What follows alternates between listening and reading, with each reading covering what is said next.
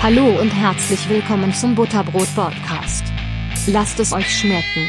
Ja, Wolf, äh, wunderschön, dass wir heute einmal zusammensitzen, dass wir vor allem an dem, an dem heutigen Tag, am 11. September, ähm, uns einmal austauschen können zu, ähm, ja, ein, ein, denkwürdiger Tag, würde ich mal sagen, ähm, der dich auch in, in deiner Laufbahn sehr geprägt hat und, äh, und sicherlich ein einschneidender Moment war. Ähm, wir sprechen heute tiefgehend über das Thema Afghanistan, aber natürlich auch über die Veteranenkultur, mit der du dich ganz intensiv beschäftigst.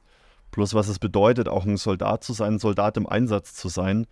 Ähm, ein Einsatz, der auch noch gar nicht so lange her ist und wie gesagt, dann mit dem heutigen Tag auch sicherlich bei dir auch immer wieder Erinnerungen hochruft. Ich habe vorhin kurz nochmal dein Instagram gecheckt. Es ist auch tatsächlich so, ja, der 11. September, du hast selber gesagt, dir stellst ab und zu mal die Haare nochmal auf, wenn du, wenn du das, das Wort Afghanistan oder 11. September gehört bekommst. Ähm, Wolf, magst du uns mal ganz kurz abholen? Wer, wer bist du? Warum sprechen wir heute äh, ausgerechnet über das Thema Afghanistan, 11. September und äh, Veteranentum? Ja, und ich danke dir für die Gelegenheit, darüber zu sprechen. Und wir hätten uns wirklich keinen besseren Tag als den 11. September nehmen können, in, ich sag mal, in zweierlei Hinsicht. Und dann ist das Feld auch schon so ein bisschen abgesteckt, wer ich eigentlich bin. Denn den 11. September habe ich wahrgenommen, zwar zu Hause, aber mit der Uniform auf der Wäscheleine. Ich war damals ähm, junger Offiziersanwärter und habe meinen Dienst in der Panzertruppe absolviert. Ich war zum ersten Mal Gruppenführer in der allgemeinen Grundausbildung. Wir nennen uns, damals hatten wir ja noch eine Wehrpflicht und ich hatte zum ersten Mal Führungsverantwortung und war froh, ein paar Tage zu Hause zu sein, als mich dieser 11. September dann eben zu Hause ereilt hat. Und wir alle haben das wahrgenommen als einen Tag, wo man wusste, das ist einer dieser Tage, ab jetzt werden die Dinge anders sein. Jetzt ist irgendwas anders. Und bei mir ratterte damals eben die Spur auch noch in einer anderen Dimension, wo ich sage, ich bin Soldat. Ich bin Zeitsoldat. Ne? Und es war völlig klar, dass die Amerikaner das nicht würden mit sich machen lassen, sondern es stand ganz schnell das Wort Krieg im Raum. Und ähm, dann springe ich praktisch jetzt eben das, als mich der Krieg dann tatsächlich auch eingeholt hat. Und zwar nämlich dann im Jahr 2008 und 2009 als ich als ähm, Offizier der Bundeswehr dann eben in Afghanistan, in Kabul, im Masai Sharif im Einsatz war. Und diese Zeit hat mich maßgeblich geprägt, auch wenn ich das damals so nicht gesagt hätte. Ich habe das natürlich als was Außergewöhnliches wahrgenommen, aber es hat viele Jahre gedauert, bis ich erkannt habe, dieser Einsatz hat doch mehr verändert, als ich so angenommen habe. Es war am Ende denn doch nicht nur ein Abenteuerurlaub und wie ich ähm, rede jetzt nicht von einer schweren traumatischen Belastung und so weiter, aber sondern wirklich von einer einschneidenden Lebenserfahrung, die ich gemacht habe, die ich auch mich lange Zeit nicht mehr auseinandergesetzt habe. Ähm, und ich mich gefragt habe, sagt mal, wie geht es eigentlich den anderen damit? Wie ist das mit all den vielen Einsatzveteranen der Bundeswehr? Wo sind die eigentlich? Was machen die? Das bin ich der Einzige, für den das Thema noch nicht erledigt ist. Und dann habe ich angefangen, die Fühler auszustrecken und zu schauen, was machen andere. Und angefangen, das Thema aufzuarbeiten, als ja, literarisch tatsächlich in der Form eines Romans auch zu versuchen zu erklären, was da eigentlich gelaufen ist und warum auch manches einfach nicht gelaufen ist. Und das mag vielleicht etwas mit meiner, ich sag mal, mit meinem zweiten Beruf zu tun haben. Ich bin Lehrer mittlerweile ne, für Deutsch und Geschichte hier in Rostock an einem Gymnasium. Das heißt also, diese Vermittlung ähm, ja, von Wissen oder von Erfahrung ist auch Teil meines Berufsbildes heute. Und das unterscheidet sich da gar nicht so groß eigentlich von der Bundeswehr, auch wenn sich das erstmal ein bisschen crazy anhört. Ne? Wie, wie kann man sagen, hier äh, Soldat und Offizier und das ist fast das gleiche wie im Klassenraum. Aber ganz so, ganz so abwegig ist das nicht, ne? sondern ich bin in einem pädagogischen Beruf geblieben. Ne? Das geht immer darum, auszubilden. Ähm, Gemeinschaften zu bilden, ne? auch gemeinsam Dinge zu entwickeln über einen längeren Zeitraum. Und das ist vielleicht so eine Parallele, die ich gar nicht so wahrgenommen habe, aber die sich dann eben daraus ergeben hat. Und äh, in diesem Zusammenhang, dieses Ausstrecken, dieses Bedürfnis auch nach Vermittlung, auch Dinge zu erklären, um vielleicht anderen Verständnis zu ermöglichen und auch eine andere Sicht, bin ich letztendlich ja in der Veteranenkultur Deutschlands gelandet und habe festgestellt, wie wir sind seit 30 Jahren im Auslandseinsatz irgendwie unterwegs mit der Bundeswehr und es ist wenig da, wenig da. Ne? Ein paar wenige Kameraden, die sich bemühen, irgendwie die nötige Anerkennung und Versorgung für ihre Schäden zu bekommen. Und ansonsten sehr viel Verstreutes. Ne? Und das hat sich zum Glück in den letzten Jahren dann schon etwas geändert. Aber genau da stehe ich eigentlich. Was ich versuche und tue, ist eigentlich eine Vermittlungsarbeit. Mehr oder weniger nach innen in den Kreis der Soldaten und Veteranen, aber eben auch nach außen in die Gesellschaft Dinge zu vermitteln. Aha. Und deswegen danke ich dir, dass wir heute darüber sprechen, weil das ist genau das, was wir hier machen, ist ein Beispiel par excellence. Sehr cool, ja, sehr gerne. Ja, und ich, ich, glaube, ich glaube, dass es aber auch wichtig ist, um, um einfach mal auch firsthand äh, zu verstehen, was, was geht denn eigentlich in einem Soldaten vor, weil ich glaube, dass äh, dadurch, dass wir ähm, immer nur Bilder sehen, bist du halt sehr anonym immer daran beteiligt und bist gar nicht mehr so unbedingt auf die Geschichten aus erster Hand angewiesen, weil du davon ausgehst, ja, ich kriege ja eh alles in den Nachrichten mit, ich weiß eh schon darüber Bescheid.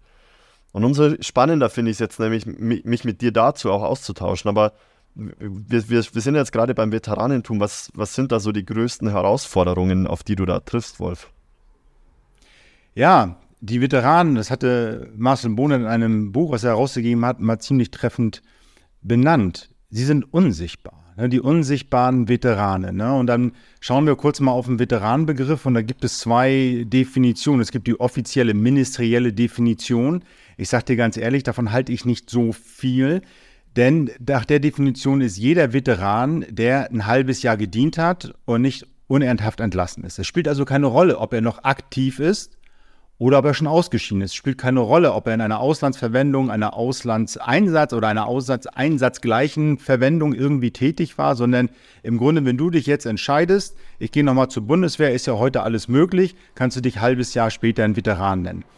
Und ähm, das ist etwas, was eigentlich nicht wirklich hilft, weil natürlich an gerade an den Status des Einsatzveteranen vor allem ja auch besondere Belastungen geknüpft sind im Ausland. Ähm, und das ist dann irgendwie schwer. Und landläufig würde man als Veteran immer jemanden bezeichnen, der ein ehemaliger Soldat ist. Ne? Also jemand, der ausgeschieden ist aus dem Dienst, weil sonst ist er ja Soldat. Und danach ist er Veteran. Ne? Und, diese Begrifflichkeiten gehen so ähm, außen, also ein bisschen durcheinander, halt offiziell und, und, und Landesgebrauch.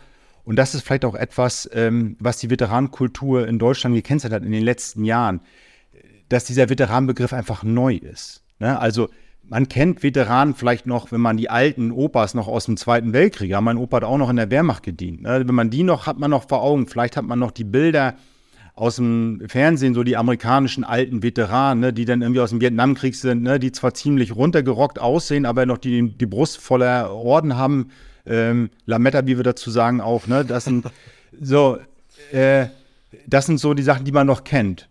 Und plötzlich gibt es dort einen 23-Jährigen, der ist Veteran. Der ist 23 Jahre alt. Ne? Und der hat dann schon ein oder zwei Einsätze vielleicht hinter sich. Ne? Und manche vielleicht auch mit 30 schon drei oder vier, je nachdem, in welcher Verwendung sie tätig sind. Und diese Gruppe hatte keiner auf dem Schirm. Und die sieht ja auch keiner. Wir haben ja eine Zeitsoldatenarmee. Das heißt, du dienst ja für einen gewissen Zeitraum, vier, acht, zwölf Jahre, und dann scheidest du aus und dann war's das. Dann bist du weg. Dann hast du keine Uniform mehr an, gar nichts. Du bist nicht zu erkennen, sozusagen, und äh, ja, für die Gesellschaft nicht. Ne? Aber auch du selbst hast ja irgendwo Schwierigkeiten. Gerade sage ich jetzt mal, wenn du in einem System Bundeswehr groß wirst, was ja doch eine besondere Lebenslage einfach ist. Weil du ja, ich sag mal, in einem relativ streng geordneten Raum dann irgendwie lebst, mit, einer, mit einem gewissen Sprech, einer gewissen Ordnung, wie Dinge einfach angegangen werden, mit einer Organisation, kann es schon äh, schwerfallen, dann draußen irgendwie anzudocken. Auch gerade, weil Bundeswehr, also Armee und Einsatz ja auch Teil deiner eigenen Identität sind. Ja, und diese Identität auch zu leben nach Dienst, das trauen sich viele nicht. Ne? Mhm. Denn allzu oft, dann hat man so, ich sag mal, die zugehackten Rocker, wie man so schön sagt, ne, mit den Totenköpfen hinten drauf, wo man sagt, was sind das denn eigentlich für Halbnazis und so weiter, ne? Aber das ist ja nur etwas, wo man sagt, das kommt nicht ganz an in der Gesellschaft. Ne? Natürlich sind da die Totenköpfe, ne? Und es sind immer die Tiere, ne? Immer sozusagen Raubtiere, die dann als Symbole herhalten müssen und so weiter. Aber man hat ja was, dann sind ja Identitätsfragen die da irgendwie ausgetragen werden. Aber das, das matcht nicht so richtig mit zivilgesellschaftlichen Vorstellungen, weil wir ja weitgehend auch gedanklich entmilitarisiert sind.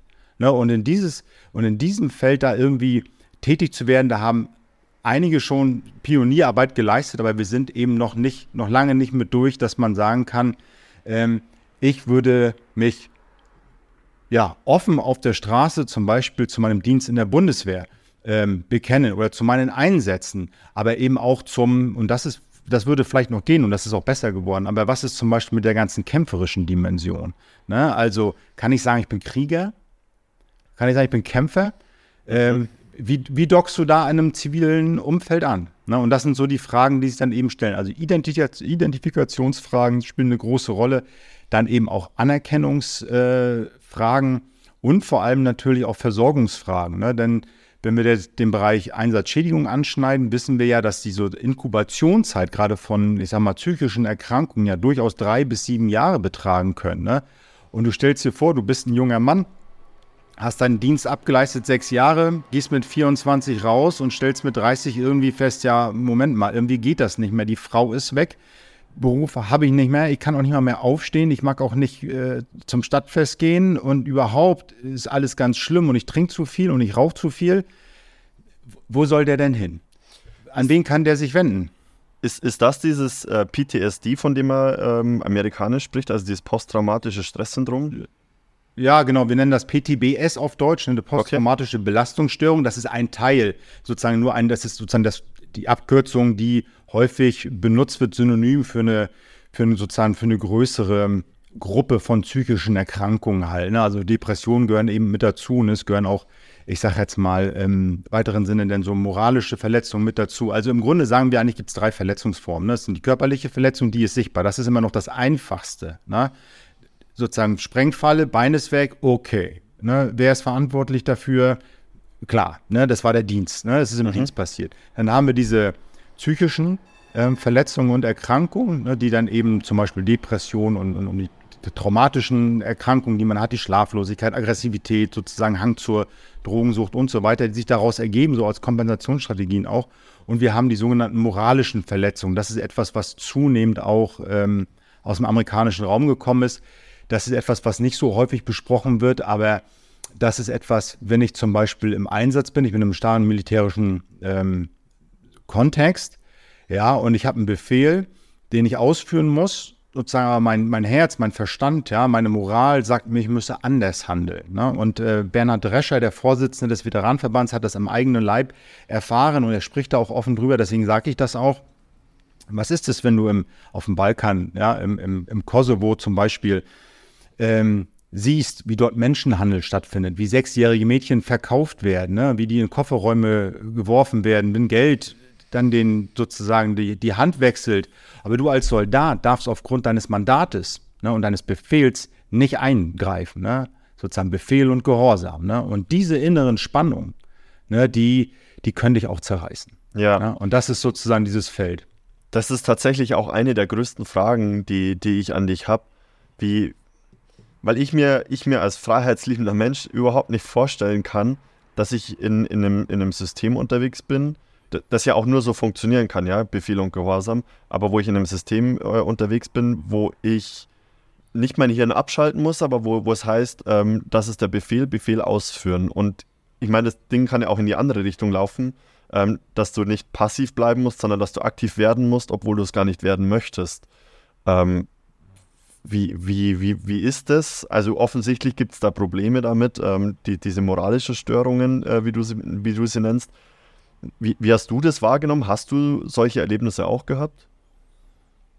Ja, das, das kann ich gerne gleich ähm, dann illustrieren. Also die, ich sag mal so, die, die, der Grund, warum es funktioniert, ist, weil du als Soldat ein freiwilliges Gehorsamsverhältnis eingehst. Das ist schon mal sozusagen die Grundlage, ne? weil wir auf einer freiheitlich-demokratischen Grundordnung sind. Ne? Und anders als es manchmal so die, die Headlines der, der Medien dir verkaufen wollen, ähm, um Klicks zu machen, ist das System Bundeswehr intakt. Ne? Und es ist sehr sensibel geworden, gerade für, ich sag mal, für extremistische Auswüchse. Das ist gar nicht das Problem, dass man sagt, also ich habe das Gefühl, ich werde hier missbraucht für Dinge. Ne? Das passiert nicht. Ne? Es ist eine sehr große Vorsicht davon, auch in den Einsatzgebieten, ne? gerade weil es auch immer ein Politikum ist. Das schützt sich aber nicht vor der Einzelsituation. Ne, das schützt nicht vor der einzelnen Situation. Im Grunde aber ne, ist es die, die Einsicht in die Notwendigkeit, dass so geführt werden muss.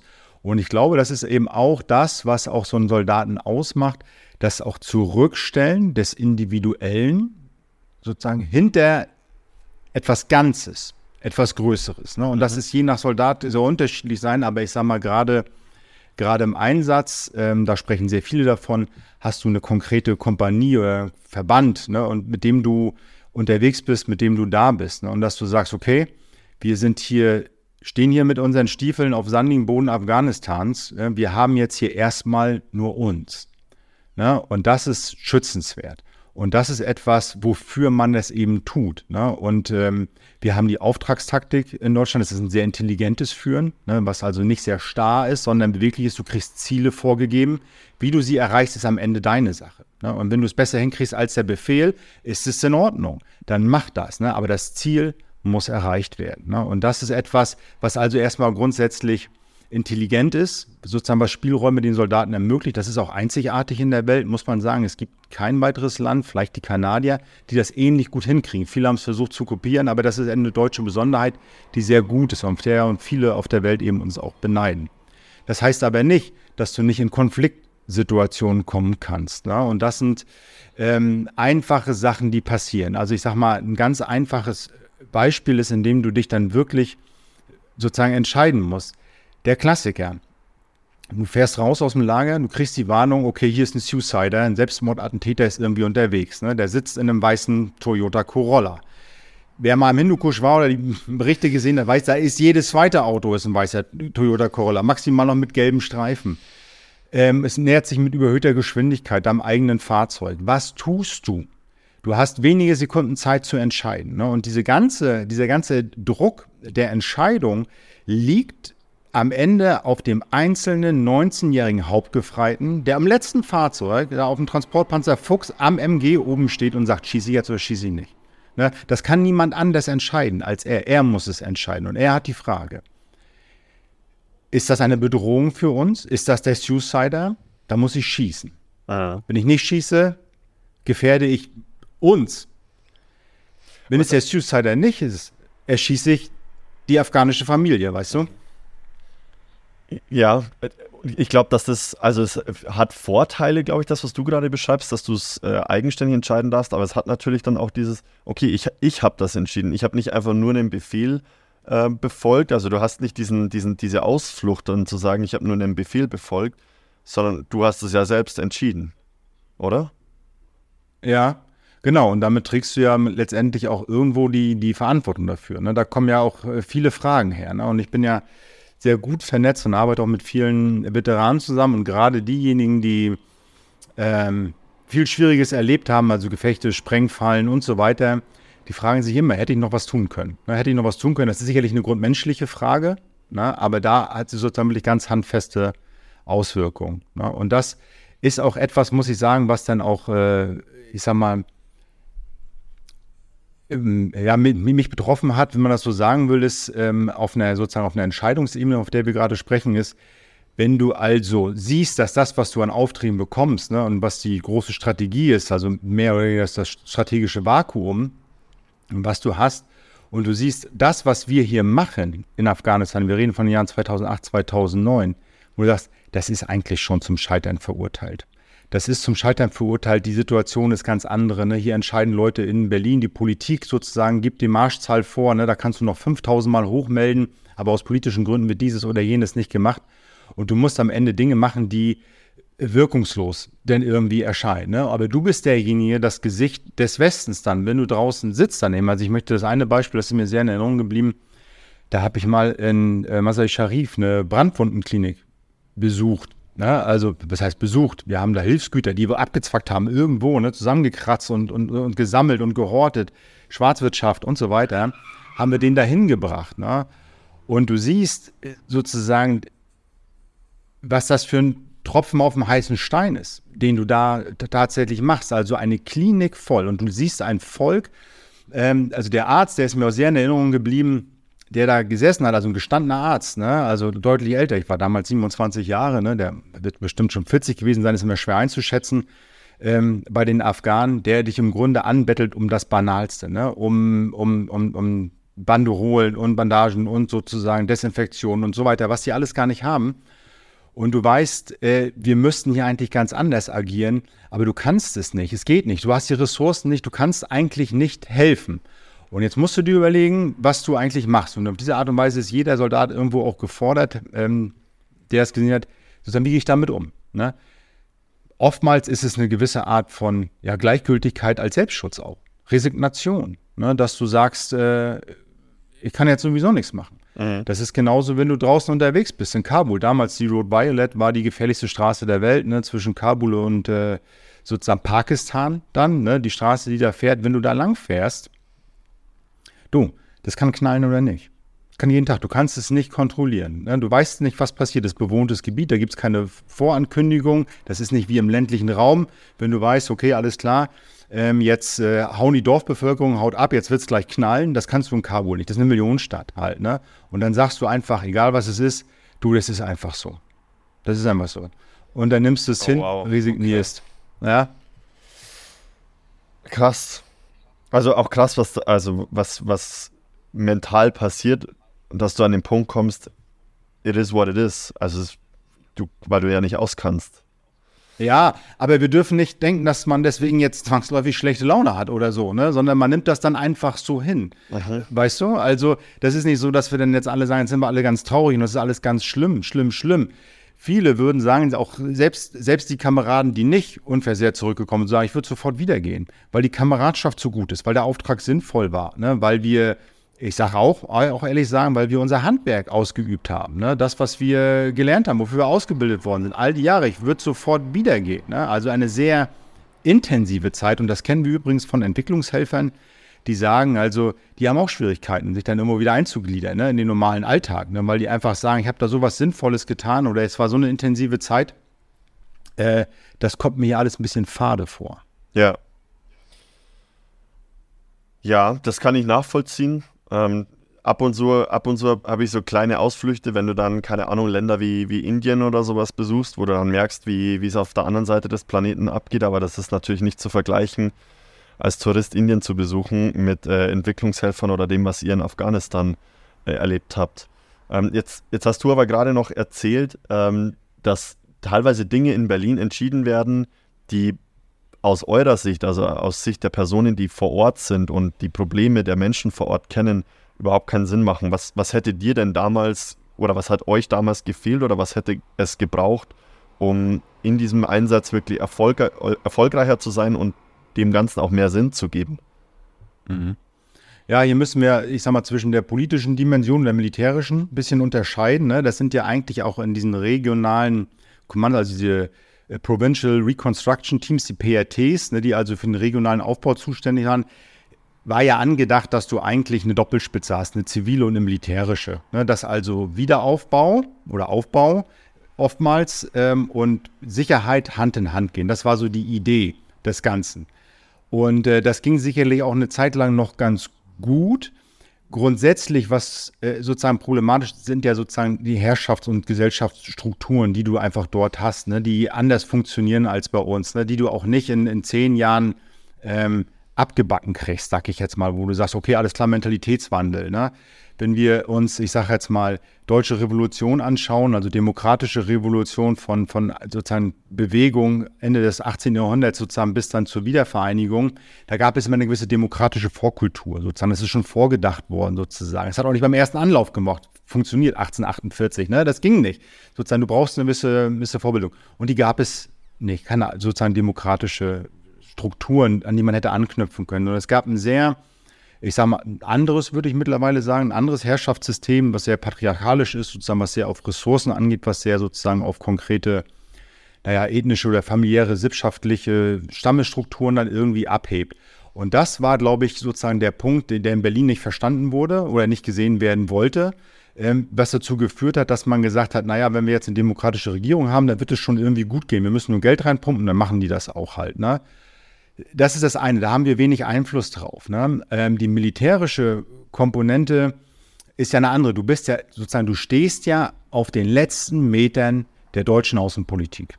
Sozusagen. Du bist die deutsche Außenpolitik am Ende des Tages, sozusagen, weil du in der letzten Reihe stehst, in der ersten Reihe in dem Fall halt. Und da hast du ja mit anderen Sachen zu tun, also sozusagen, wo sich Politik und alles eben Kultur vermischt auf dem regionalen Bereich. Das heißt, was hätten wir gebraucht aus militärischer Sicht?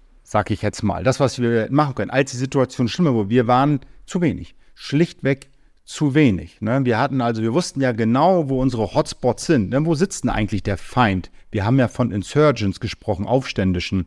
Das sind ja nicht nur Taliban, das sind ja Milizen mit dabei, das sind ja Schmuggler, sozusagen Drogen, die, die Polizei ist problematisch. Es sind ja ganz viele Komponenten, die da alle irgendwie problematisch sind oder irgendwie auch feindlich gesinnt sind, weil die ihre eigenen Interessen haben. Und äh, den konnten wir ja gar nicht Herr werden mit dem. Also ich sage das mal für die Zeit von 2008, 2009. Was hatten wir tatsächlich sozusagen Boots on the ground? Wir hatten ein riesiges Gebiet. Ich sag mal, das ist so groß wie die alte Bundesrepublik. Kannst du dir so ungefähr vorstellen, ne? Das Nordafghanistan. So groß, ungefähr, ne? Und da hatten wir, ich sag jetzt mal, gerundet ungefähr 800 Soldaten, bewegliche Teile. 800 Mann. Jetzt sagt die mir mal, wie willst du in einem Gebiet, was so groß ist wie die alte Bundesrepublik mit Hindukusch drin, ne, sozusagen mit schlechten Straßen, wie willst du mit 800 Mann dort Sicherheit herstellen? Das funktioniert ja gar nicht. Das funktioniert ja gar nicht. Ne? Das ist ein kleines Dorf. Ja, naja, na sicher. Im Kosovo, im Kosovo hatten wir auf einem Bruchteil dessen waren 15.000 Soldaten stationiert. Ne? Und auch da gab es Probleme, ne? bis, bis heute. Und das ist etwas, was wir nicht verstanden haben. Ne? Und dann gibt es natürlich eine gewisse Zögerlichkeit dann eben auch, die Jungs dann rauszuschicken, weil es problematisch ist, Särge und, und Tote und Verwundete, das lässt sich schlecht innenpolitisch verkaufen. Was machen wir da eigentlich überhaupt? Ist das alles notwendig und so weiter? Und so entsetzt sich eine Spirale hin. Und ich sage mal, zu der Zeit, als es dann richtig knallte, als es nicht mehr zu übersehen war, standen wir ja eigentlich mit runtergelassenen Hosen da. Ne? Wir hatten zu wenig gepanzerte Fahrzeuge, zu wenig äh, Boots on the ground. Wir hatten keine schweren Waffen. Ne? Die Artillerie, also die Panzerhaubitze, die ja viel diskutiert wurde, jetzt auch im Zuge des Ukraine-Krieges, die hatten wir ja anfangs gar nicht. Ne? Wir hatten keine eigenen, sozusagen schnellen und, und bewaffneten Hubschrauber. Ähm, so, überhaupt Kampfpanzer, wir hatten nichts. Ne? Wir hatten nichts. Ne? Und wir haben gesehen, es wird immer schlimmer, immer schlimmer, aber in Berlin will man das nicht so richtig wahrhaben, weil es ist ja kein Krieg und das wollten wir eigentlich gar nicht, wir sind ja die Guten und wir helfen ja auch nur und so weiter. Und dann stehst du da. Und als dann Oberst Klein damals gebombt hat in Kundus, ne, ich glaube sogar am 4. September 2009 war das, als er die beiden Tanklaster weggebombt hat, ein Riesenaufschrei, sozusagen, was ist da los? Kollateralschäden ne, und wie viele Tote und so weiter wo wir sagen, ja, ey, wir handeln hier aus Notwehr, wir haben nichts anderes. Ne? Wir haben nichts anderes. Ne? Und wir ja. haben nichts. Da, da, an dem Punkt mal angeknüpft, Wolf, warum war denn die, äh, die, deutsche Bundeswehr überhaupt drüben? Weil wir sind ja, wir haben ja jetzt gestartet mit, äh, mit September oder mit 11. September 2001, ähm, als die Amerikaner angegriffen wurden. Ähm, jetzt ist die Frage, warum sind wir denn überhaupt nach, nach Afghanistan? Mhm. Das ist einfach eine ganz, ich sag mal, die Erklärung ist ganz simpel für den Anfang. Und zwar nämlich, der NATO-Bündnisfall wurde ausgerufen, der Artikel 5. Ne? Das heißt also, wenn ein NATO-Partner ähm, under attack ist, bedeutet das zwangsläufig, dass alle anderen dann eben mitziehen. Das ist der Sinn eines Verteidigungsbündnisses. Ne? Das heißt also, dieser Artikel 5 wurde dann eben ausgerufen, wurde auch bestätigt sozusagen durch die NATO selbst. Da sitzt ja nicht die USA drin, das sind ja alle NATO-Partner, haben gesagt, okay, alles klar, das ist ein Angriff auf eines sozusagen unserer Länder und damit ist es ein Angriff auf alle.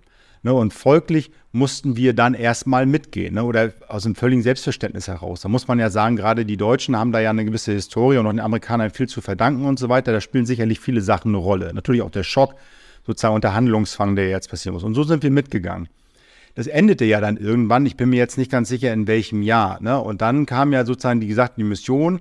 Ähm, da haben ja gerade die, die Europäer auch sehr darauf gedenkt, dass wir gesagt haben, okay, alles klar, wir können jetzt hier nicht nur bomben, sondern wir müssen dem Land auch irgendwie eine Perspektive aufzeigen.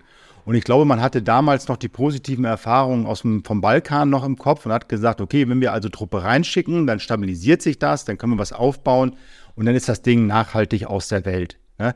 Das war nun nicht so. Und ich glaube, einer der entscheidenden Gründe dafür war letztendlich eben auch, dass die Taliban nie an den Friedensprozessen mit beteiligt wurden. Ne? Also hier die Petersberger Konferenz und so weiter, die Friedensbeschlüsse, ne, die sind sozusagen alle außen vor gelassen worden halt. Ne? Und man hat dann Frieden gemacht und eine Staatsordnung entwickelt, aber die Taliban, also die alten Machthaber, die ja einen starken Rückhalt auch hatten, gerade im Süden und Osten des Landes, äh, die wurden daran nicht beteiligt. Das heißt also, die hatten auch nichts zu verlieren. Die, da, gab es keine Agreements und so weiter.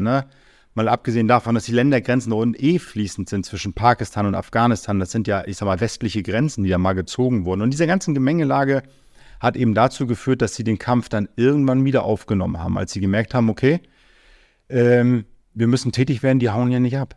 Ne, ähm, die gestalten hier um. Und dann geht es in Afghanistan knallhart um Ressourcen. Knallhart um Ressourcen. Ne? Das sind ja auch innenpolitische Spiele.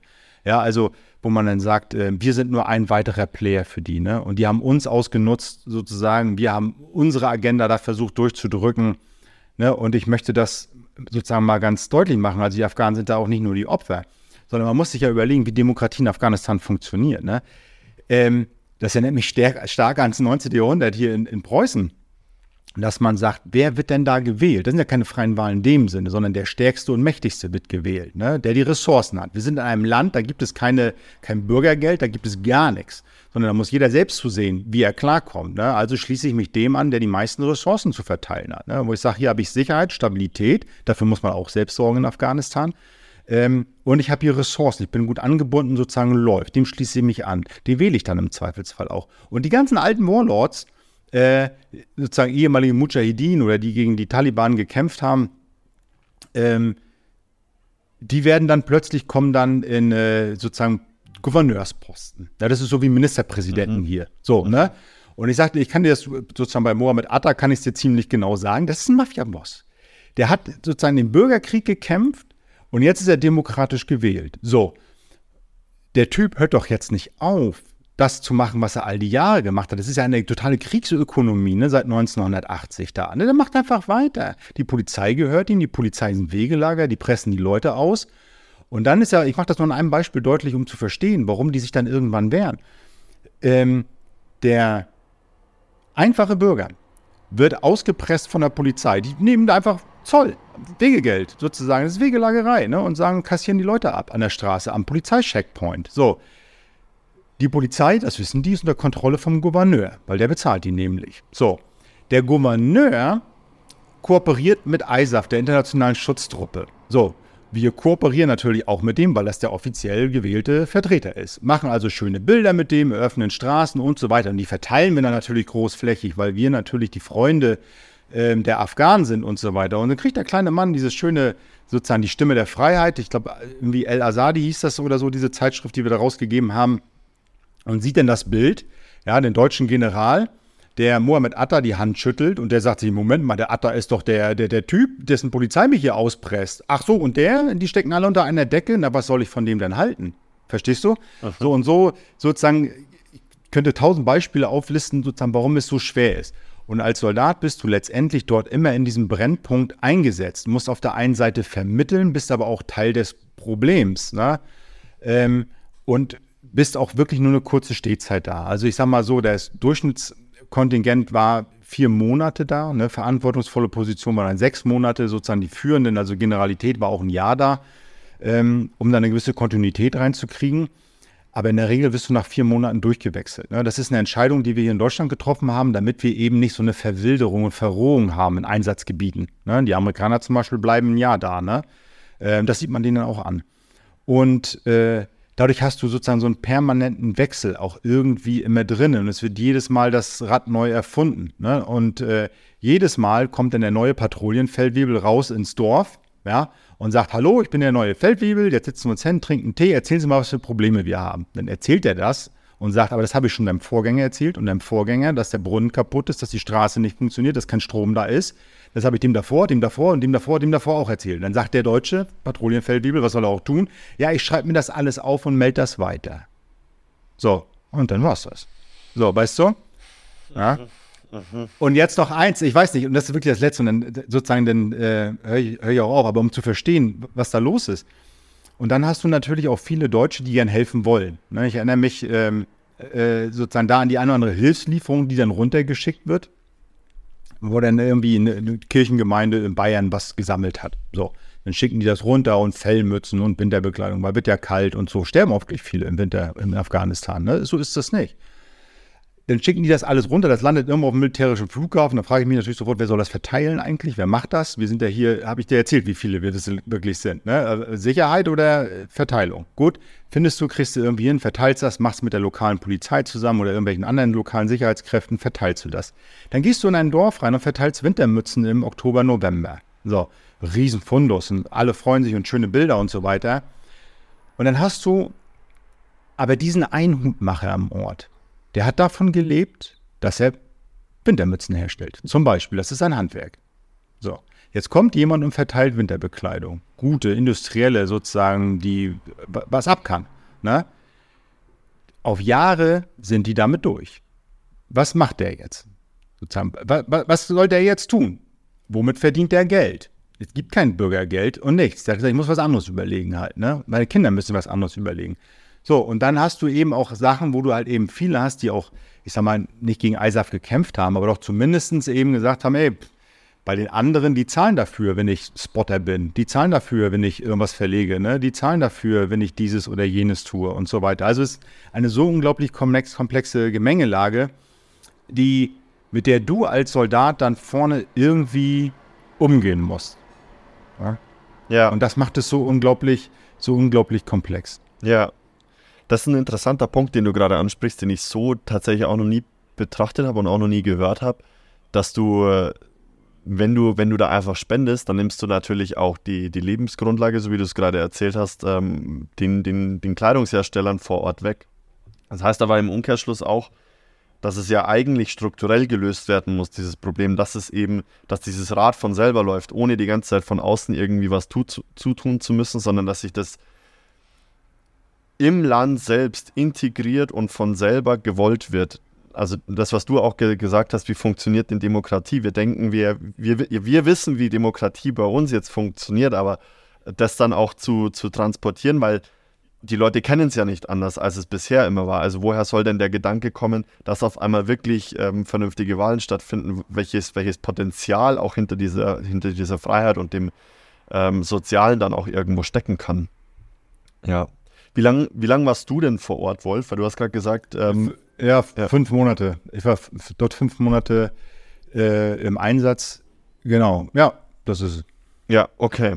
Und deine Rolle vor Ort war einfach als, als Zeitsoldat sozusagen oder als Offizier, hast du, glaube ich, gesagt? Ja, ich war, genau, ich war Offizier. Mein, mein Hauptaugenmerk lag eigentlich auf der afghanischen Armee. Das war ja unsere große Exit-Strategie, dass wir sagen, also wenn wir eines Tages mal irgendwie raus wollen, dann müssen wir die afghanischen Sicherheitskräfte so fit machen, dass sie selbst für Sicherheit sorgen können. So, und das war eben mein Auftrag, da diese, die Armee zu begleiten, zu gucken, sozusagen, was können die eigentlich, ne, wie arbeiten die, ähm, wo muss ausgebildet werden, was haben die auch ehrlich gesagt für einen Gefechtswert können wir die einsetzen mit ähm, auf Operationen und so weiter. Ich habe ja gesagt, wie wenig wir warten. Ne? Und es gibt einfach weite Regionen, auch wo wir, da wussten wir das nie, was da los ist, ne? weil wir da niemals hingekommen sind. Ne? Das also zu begleiten. Und ich habe also die, ähm, da viel Zeit mit den Afghanen verbracht. Ne? Und, und ich sage jetzt mal so, das verändert ja auch die Weltsicht ein bisschen. Ne? Ich sage mal, das Erste, was von mir am Hindukusch gestorben ist, ist mein Glaube an universale Menschenrechte. Muss ich dir wirklich sagen. Ne? Es hat lange gedauert, bis ich mir das wieder zurückgeholt habe, in gewissem Maße allerdings auch nur. Weil ich natürlich genauso runter bin, so wie du auch runtergehen würdest. Und würdest du sagen, wieso? Menschenrechte ist eine gute Sache. Ne? Hört auf mit der Gewalt, hört auf mit der Unterdrückung, ne? Gleichberechtigung und so weiter. Da bin ich auch runter, na klar. Und dann kommst du runter und siehst, das funktioniert hier ganz anders. Die machen das ganz anders und so weiter halt. Ne? Und dann ähm, wie das mit dem fest. Menschenhandel zum Beispiel, oder was meinst du genau? Ja, na, dass überhaupt sozusagen die Rolle der Frau, Familie, familiäre Verteilung sozusagen, Kriegertum, Kämpfertum ähm, insgesamt eine große Rolle spielt, Religion eine ganz andere Rolle bei uns, ne? Und äh, Gleichberechtigung fragt keiner nach, sondern es geht im Grunde darum, sozusagen nach Stärke Dinge zu sortieren und nach ich sag mal, wir haben ja eine Gesellschaft, in der das Individuum weitgehend aus seinen sozialen Verpflichtungen herausgelöst ist. Ja, wenn du dich heute entscheidest, mit deiner Familie komplett zu brechen, wirst du kein schlechteres Leben leben, weil du gehst arbeiten und fertig sozusagen, ziehst woanders hin, alles ist cool so, ne? Mhm. Das funktioniert ja in Afghanistan ja nicht. Du kommst ja aus diesem Geflecht ja gar nicht raus, ne? Du bist ja sozusagen drinne, weil das ja eine richtige Lebenssozialgemeinschaft ist. Ähm, also sozusagen auch soziale Verbundenheit eine ganz andere Geschichte. Und ich habe irgendwann festgestellt, ja Moment mal, das ist ja alles irgendwie ganz anders, aber es funktioniert auch. Und vielleicht muss man das einfach akzeptieren. Ne? Und ich sage, ich stehe heute an dem Punkt, wo ich sage, ja, Menschenrechte ja, in unserem Land und in unserem europäischen Raum definitiv verteidigen bis zum letzten. Ja? Aber hinzugehen und zu sagen, dass unsere, unsere Rechtsvorstellungen die Rechtsvorstellungen der Welt sein müssen, da bin ich raus. Ja? Sondern da glaube ich tatsächlich, muss ich in vielerlei Hinsicht ähm, auch mancher Kritik am besten dann Recht geben und zu sagen, Menschenrechte und alles, was da hängt, ist auch ein sozusagen ein, ein Machtinstrument, mit dem ich Dinge rechtfertige und mhm. sozusagen. Manchmal auch in Verblendung. Mhm. Was ich da schon mal gehört habe, ist, ähm, dass äh, gerade in dem, in dem muslimischen Bereich äh, der oder die Religion ist ja 600 Jahre jünger als das Christentum, ähm, dass man teilweise davon ausgeht, weil unsere ganze Kultur und Gesellschaft und so weiter basiert ja mehr oder weniger auf dem Christentum, christlichen, christlichen Werten, dass bestimmte Dinge einfach vielleicht noch hinterherhängen. Also diese 600 Jahre Unterschied einfach noch merkst. Habe ich mal gehört, ich habe da keine Kompetenz darin, das zu beurteilen, aber ich fand den Gedanken auch mal interessant. Ja, ja, ähm, wenn es darum gehen würde, müsste sich ja, also ich sag mal, ich der Ansatz ist etwas, worüber man nachdenken kann, glaube aber, dass eben Geschichte da nicht, ich sag mal, nicht linear ist. Das ist ja so ein bisschen der Gedanke, wo man sagt, das ist also ein zwangsläufiger Fortschritt, den wir dann irgendwie im Kommunismus haben, ne, oder so in der Hegelschen Weltlehre, dass man sagt, also sozusagen ist eine Entwicklungssache, es geht automatisch nach oben.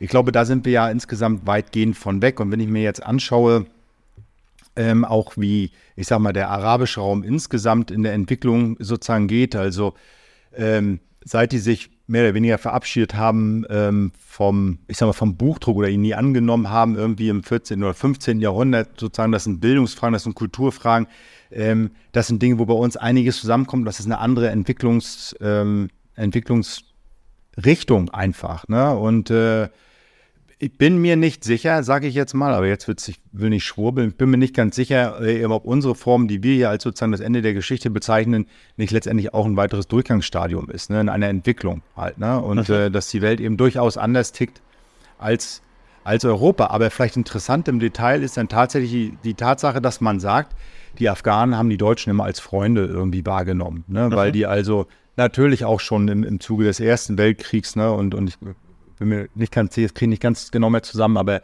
sich eben bemüht haben, auch im Zweiten Weltkrieg dann eben um, um die Afghanen, natürlich im Sinne auch eines militärischen Sinnes, aber eben auch mit viel Aufbauhilfe geleistet haben, dann halt, ne, auch sozusagen nach dem Zweiten Weltkrieg viel reingesteckt haben in die Entwicklung. Auch die werden wahrgenommen als Freunde grundsätzlich, hat einen guten Stand.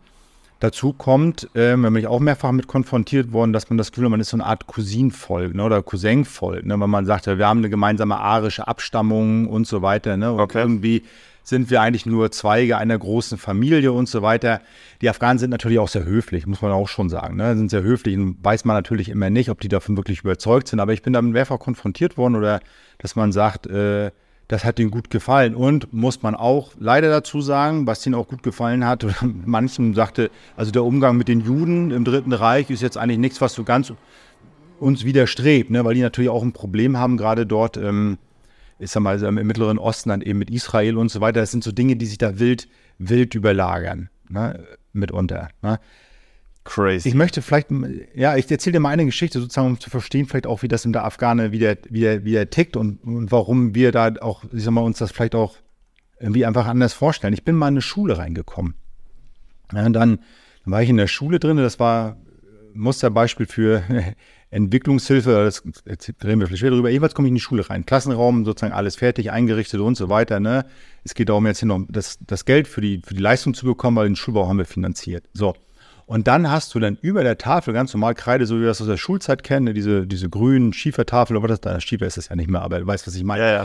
Hängt, eine, hängt eine Weltkarte, hängt eine Weltkarte über, über der Tafel. So, ich gucke die Weltkarte und sage, was stimmt doch hier nicht? Die hängt falsch rum. Und ich sage, ja, die Weltkarte hängt doch falsch rum. Du hattest ja mal einen Sprachmittler mit dabei, einen Dolmetscher, ne? Ähm, und ich sage, die Weltkarte hängt doch hier falsch rum. Ne? Und da fängt der Dolmetscher an zu lachen und hat gesagt, ja, dachte, da sind englische Buchstaben drauf, ja, also lateinische Buchstaben. Ja, und er sagt, der durchschnittliche Mensch hier hat einen Lebensradius von sieben Kilometern. Sieben Kilometern. Mehr wird der, läuft er im Schnitt nicht ab. Ja, kein Fernsehen, Radio vielleicht, Handy hat Einzug gehalten. Der weiß nicht, wie rum das richtig oder falsch ist. Und das spielt auch gar keine Rolle für sein Leben. Wo oben und unten ist Norden und Süden. An dem Punkt stehen wir ja. An dem Punkt stehen wir. Und deshalb hat er das falsch rum hingehängt. Und es wird auch keiner merken. Hat zumindest bisher noch keiner gemerkt. Also keiner von den Afghanen, ganz offensichtlich. Weißt du? Abgefahren, so. okay. Aber dann weißt du auch, wo, wo der Bildungsstand ungefähr ist. Ne? Also auch wenn, wenn du sagst, dass, keine Ahnung, arisches Volk und dass der Umgang, so wie, dass sie das gar nicht so schlecht fanden im, im, im Dritten Reich und so weiter, ähm, das hat ja auch was mit Bildung zu tun. Und dann kannst du auch vielleicht ungefähr einschätzen, wo da der Bildungsstand aktuell ist. Ja, also ich sag mal, damals lag ja dann irgendwie, es hängt mal an, städtischer Raum, ländlicher Raum und so weiter. Also die Alphabetisierungsrate lag dann je nach Region, ich sag mal, aber die Analphabetenrate, sagen wir es mal so rum, zwischen 65 und 80 Prozent, ne? manchmal auch höher, je nachdem. Ne? Also, ähm, und das ist natürlich etwas, wo du sagst, Bildung. Ja? Und dann kommen wir denen letztendlich mit unseren abstrakten Sachen und die sagen, wir haben ganz andere Probleme hier. Ja. Wie ist das eigentlich mit, mit Essen? Wie ist das mit Strom? Sozusagen Wasser, Medikamente, das sind ja die Sachen, die die da wirklich brauchen. Ne? Aber das konnten wir als Soldaten ja gar nicht leisten. Das konnten wir ja gar nicht leisten. Also das zu, zu bringen, ne? das ist, glaube ich, das Bild, was man in Deutschland immer gerne hatte. Sozusagen der so eine Art bewaffnetes THW. Ne? Ja. Also wir sind so eine Art Hilfswerk ne? und wir bringen den Leuten dann irgendwie Frieden und Brunnen und so weiter halt. Ne? Ähm, es, es tatsächlich ja, kann das gar nicht. Geht das gar nicht. Und es wurde ja auch nie irgendwie von Krieg gesprochen. Es wurde immer nur von Auslandseinsatz gesprochen. Also dieses Wort Krieg wurde ja auch nie in den, in den Mund genommen. Ja, das kann ich auf politischer Ebene sogar verstehen, weil sozusagen Krieg ja bedeutet, das ist etwas, was ja ein Parlament feststellen muss, sozusagen. Und wenn wir einen Spannungsfall oder einen Kriegsfall feststellen, dann sozusagen, dann laufen hier ja bei uns die Mühlen an, sozusagen. Dann haben wir Einberufungen, dann haben wir sozusagen wirtschaftliche Fragen, sozusagen, dann kriegt ja letztendlich der Kanzler dann die, die Oberhäute über die Streitkräfte. Also ich sag mal, politisch von Krieg zu sprechen, dass man das nicht tut, kann ich verstehen. Und da kommt ja auch so ein Konflikt, der sich ja bis heute durchträgt, ne? Ich sag mal, im Bereich der Veteranenpolitik und Kultur dass man sagt, was man in Berlin nicht Krieg nennen kann, rein faktisch von dem, was wir auch als gesetzliche Grundlagen haben, und dem, wie es sich vorne anfühlt, das ist eine Riesendiskrepanz. Ja, wenn auf dich geschossen wird und gesprengt wird und so weiter, dann, dann natürlich ist das dann wie Krieg. So, ne? Aber politisch war es das eben nicht, weil das ja einen riesen Rattenschwanz nach sich zieht. Ne? Und da ist eben das, wo man sagt, man hat eben auch als Veteran dann im Nachgang nicht das Gefühl, dass man gehört wird. Und ich sagte, wie es bei mir war. Ich bin aus dem Einsatz zurückgekommen und ich hatte unglaublich viel Streit mit meinen Freunden und meiner Familie. Ne? Also, weil natürlich musste ich in erster Linie mich rechtfertigen, eigentlich für politische Entscheidungen, die ich nicht zu verantworten hatte. Das wurde sozusagen mich herangetragen, aber ihr habt doch das gemacht und das und dies und jenes und so weiter, wo ich sage, das wird doch alles nichts. Aber ich sage, ja, da können wir aber nichts für. Ne? Wir sind auch nur ein Instrument des politischen Willens. Ne? Und wenn gesagt wird, das ist euer Auftrag und das sind eure Mittel, dann machen wir das damit, bestmöglich. So, ne? also da habe ich viel Streit gehabt, bis ich an den Punkt gekommen, wo ich gesagt habe, ey, das versteht ihr doch eh nicht. Aha. Und dann war irgendwann Feierabend sozusagen halt. Also ich habe das dann irgendwann auch die, als es dann sozusagen immer schlimmer wurde, was für mich völlig nachvollziehbar war, also ich sag mal, die Tanklasterbombardement, Karfreitagsgefecht und so weiter, ne, diese, wo du sagst, die Särge haben sich dann gehäuft, ne, das hat mich natürlich innerlich massiv aufgewühlt, ne, und äh, dass ich für mich dann irgendwann einfach sozusagen den, den Notausschalter betätigt habe äh, und habe gesagt, gar nichts mehr. Ich will damit nichts mehr zu tun haben. Okay. Ich will damit nichts mehr zu tun haben. Ich mache alles zu, alles dicht, ich höre mir nichts mehr dazu an, ich mache alles weg, ich gucke keine Nachrichten mehr, ich lese dazu nichts mehr und so weiter halt. Ne? Und das hat ein paar Jahre angehalten. Ne? Aber ähm, das gibt ja einen Grund warum mich das so aufgewühlt hat. Ne? Und das war eben alles nicht, nicht abgearbeitet ne? und nicht verarbeitet. Ne? Und das kommt, das kommt alles wieder. Das kommt alles dann irgendwie früher oder später wieder. Ne? Jede Aufgabe, die du nicht bewältigst, die wird sich dir immer wieder neu stellen. Wie, wie weit bist du jetzt, würdest du sagen, in der Aufarbeitung der Dinge? Für mich persönlich bin ich seit meinem Roman Sandseele, den ich verfasst habe, äh, 2021 veröffentlicht habe, da habe ich gespürt, das war von heute auf morgen wie jetzt jetzt ist es gut. Jetzt ist es gut sozusagen. Es ist ja, ähm, es ist ja kein, es ist ja eine Aufarbeitung, da kommt ja die Lehrergeschichte wieder. Ne? Es ist eine Vermittlung, es ist eine literarische Sache, natürlich ausgehend von meinen Lebens- und Einsatzerfahrungen, natürlich. Aber sozusagen der Anspruch war ja immer, sozusagen das Allgemeine hinter dem Speziellen zu zeigen. Ne? Also was ist etwas, was nicht nur mich angeht, ne? dass ich hier keine Nabelschau betreibe, sondern ich muss ja, ich möchte etwas bearbeiten, etwas darstellen, vermitteln, was viele andere auch betrifft. Und das ist mir, mit Sandseele ist mir das gelungen und ich kann das deshalb so genau sagen, weil ich sehr viele Rückmeldungen bekommen habe von Kameraden, die gesagt haben, ich habe das gerade meiner Freundin vorgelesen, dieser oder jene Stelle. Ne? Ich hätte das nie so sagen können, aber genau so ist es. Ne? Oder ich kriege eben dann eben die Meldung von, äh, von Frauen, von Soldaten, die sagen, jetzt verstehe ich endlich, was mein Mann all die Jahre umgetrieben hat ne? und, und was da los ist. Er hat ja nie was gesagt und so weiter. Ne? Und das, das ist etwas, was mir geholfen hat, tatsächlich auch, natürlich mit einem Anspruch aufs Allgemeine, aber das wirklich runterzuschreiben, den Ding eine Struktur zu geben. Weißt du, schreiben heißt von links oben nach rechts unten. Und wenn du denkst, weißt du, dann geht es kreuz und quer und durcheinander und so weiter, ne? Deswegen bin ich auch kein Musiker geworden zum Beispiel. Da kannst du tausend Töne, die können alle parallel laufen, weißt du, die hörst die alle zeitgleich, ne? Ja, ja. Aber lesen, lesen funktioniert anders. Du brauchst eine Struktur von links oben nach rechts unten. Ne? Und das ist das, was es getan hat. Ja. Ja, ja und ja, Okay, ich, ich meine, du wirst ja auch eine strukturierte Denkweise haben, weil du die wahrscheinlich auch haben musst, wenn du in diesem Konstrukt Bundeswehr unterwegs bist. Dann lernst du strukturiert. Hilft zu, ungemein. Zu sein. ja, okay, aber wow, also Hut ab, dass, äh, dass auch dieses Feedback gekommen ist und, äh, und du allein damit ja auch schon Leuten geholfen hast. Äh, nicht, nur, nicht nur die, die direkt betroffen waren, sondern auch die, die indirekt betroffen waren. Frauen, Kinder, Family-Mitglieder Family und so weiter und so fort, die die damit natürlich dann auch zu, zu kämpfen haben. Ja, das stimmt schon. Ähm, und deshalb, deshalb auch von dir die Bemühungen, diese Veteranenkultur zu erschaffen, um diesen Austausch nicht über ein Buch machen zu müssen, sondern dann auch tatsächlich direkt und damit auch die Leute verstehen, was es bedeutet, Veteran zu sein. Fragezeichen. Mhm. Ja, das sind im Grunde zwei Stoßrichtungen. Einmal nach außen tatsächlich die Vermittlungsarbeit, ne, dass ähm, mein Grundsatz oder mein Credo, mein Motto ist erinnern, aufarbeiten, gestalten. Ne? Zu erinnern, was war, das zu bewahren, auch für die nächste Generation. Soldaten sind nicht immer die großen Erzähler. Ne? Und es wäre wirklich bedauerlich und auch ein Verlust für, für unsere Gesellschaft, wenn das alles dann irgendwann hinten runterfällt. Ne? Also daran auch zu erinnern, auch an die, an die sozusagen die Leistung und die Opfer, die gebracht wurden. Ne? Auch aufzuarbeiten. Ne? Das ist das, was ich jetzt gerade tue. Also eben Einsätze auch aufzuarbeiten, auch die Erfahrung von anderen. Ich bin mit mir durch. So, ne? Jetzt kann ich mich um andere kümmern halt, ne? dass eben auch die Geschichten anderer dann erzählt werden ne? und zu gestalten. Und das ist dann tatsächlich ähm, etwas, wo ich sage, wir hier in der Gesellschaft eben ähm, Veteranenkultur zu gestalten. Und zwar nach innen, dass erstmal auch die Kameraden sich aufrichten. Ne? Viele gehen sehr gebückt, sozusagen. Manche sozusagen schämen sich vielleicht auch oder haben Angst, dass sie nicht irgendwo ankommen, würde natürlich ein taffer Soldat niemals so sagen. Ne? Aber die Angst vor Zurückweisung ist ja auch etwas, was auch einen Soldaten umtreibt oder einen Veteran. Ne? Also die erstmal aufzurichten und zu sagen, ey, du brauchst sie nicht bücken, sozusagen, du kannst gerade gehen und du bist nicht allein. Ne? Das ist das eine, nach innen nenne ich das immer. Auf der kameradschaftlichen Ebene, wenn du so willst, aber eben nach außen zu vermitteln, dass du sagst, wir haben hier in Deutschland 400.000 Einsatzveteranen. Wir haben zweieinhalb Millionen ehemalige Zeit- und Berufssoldaten.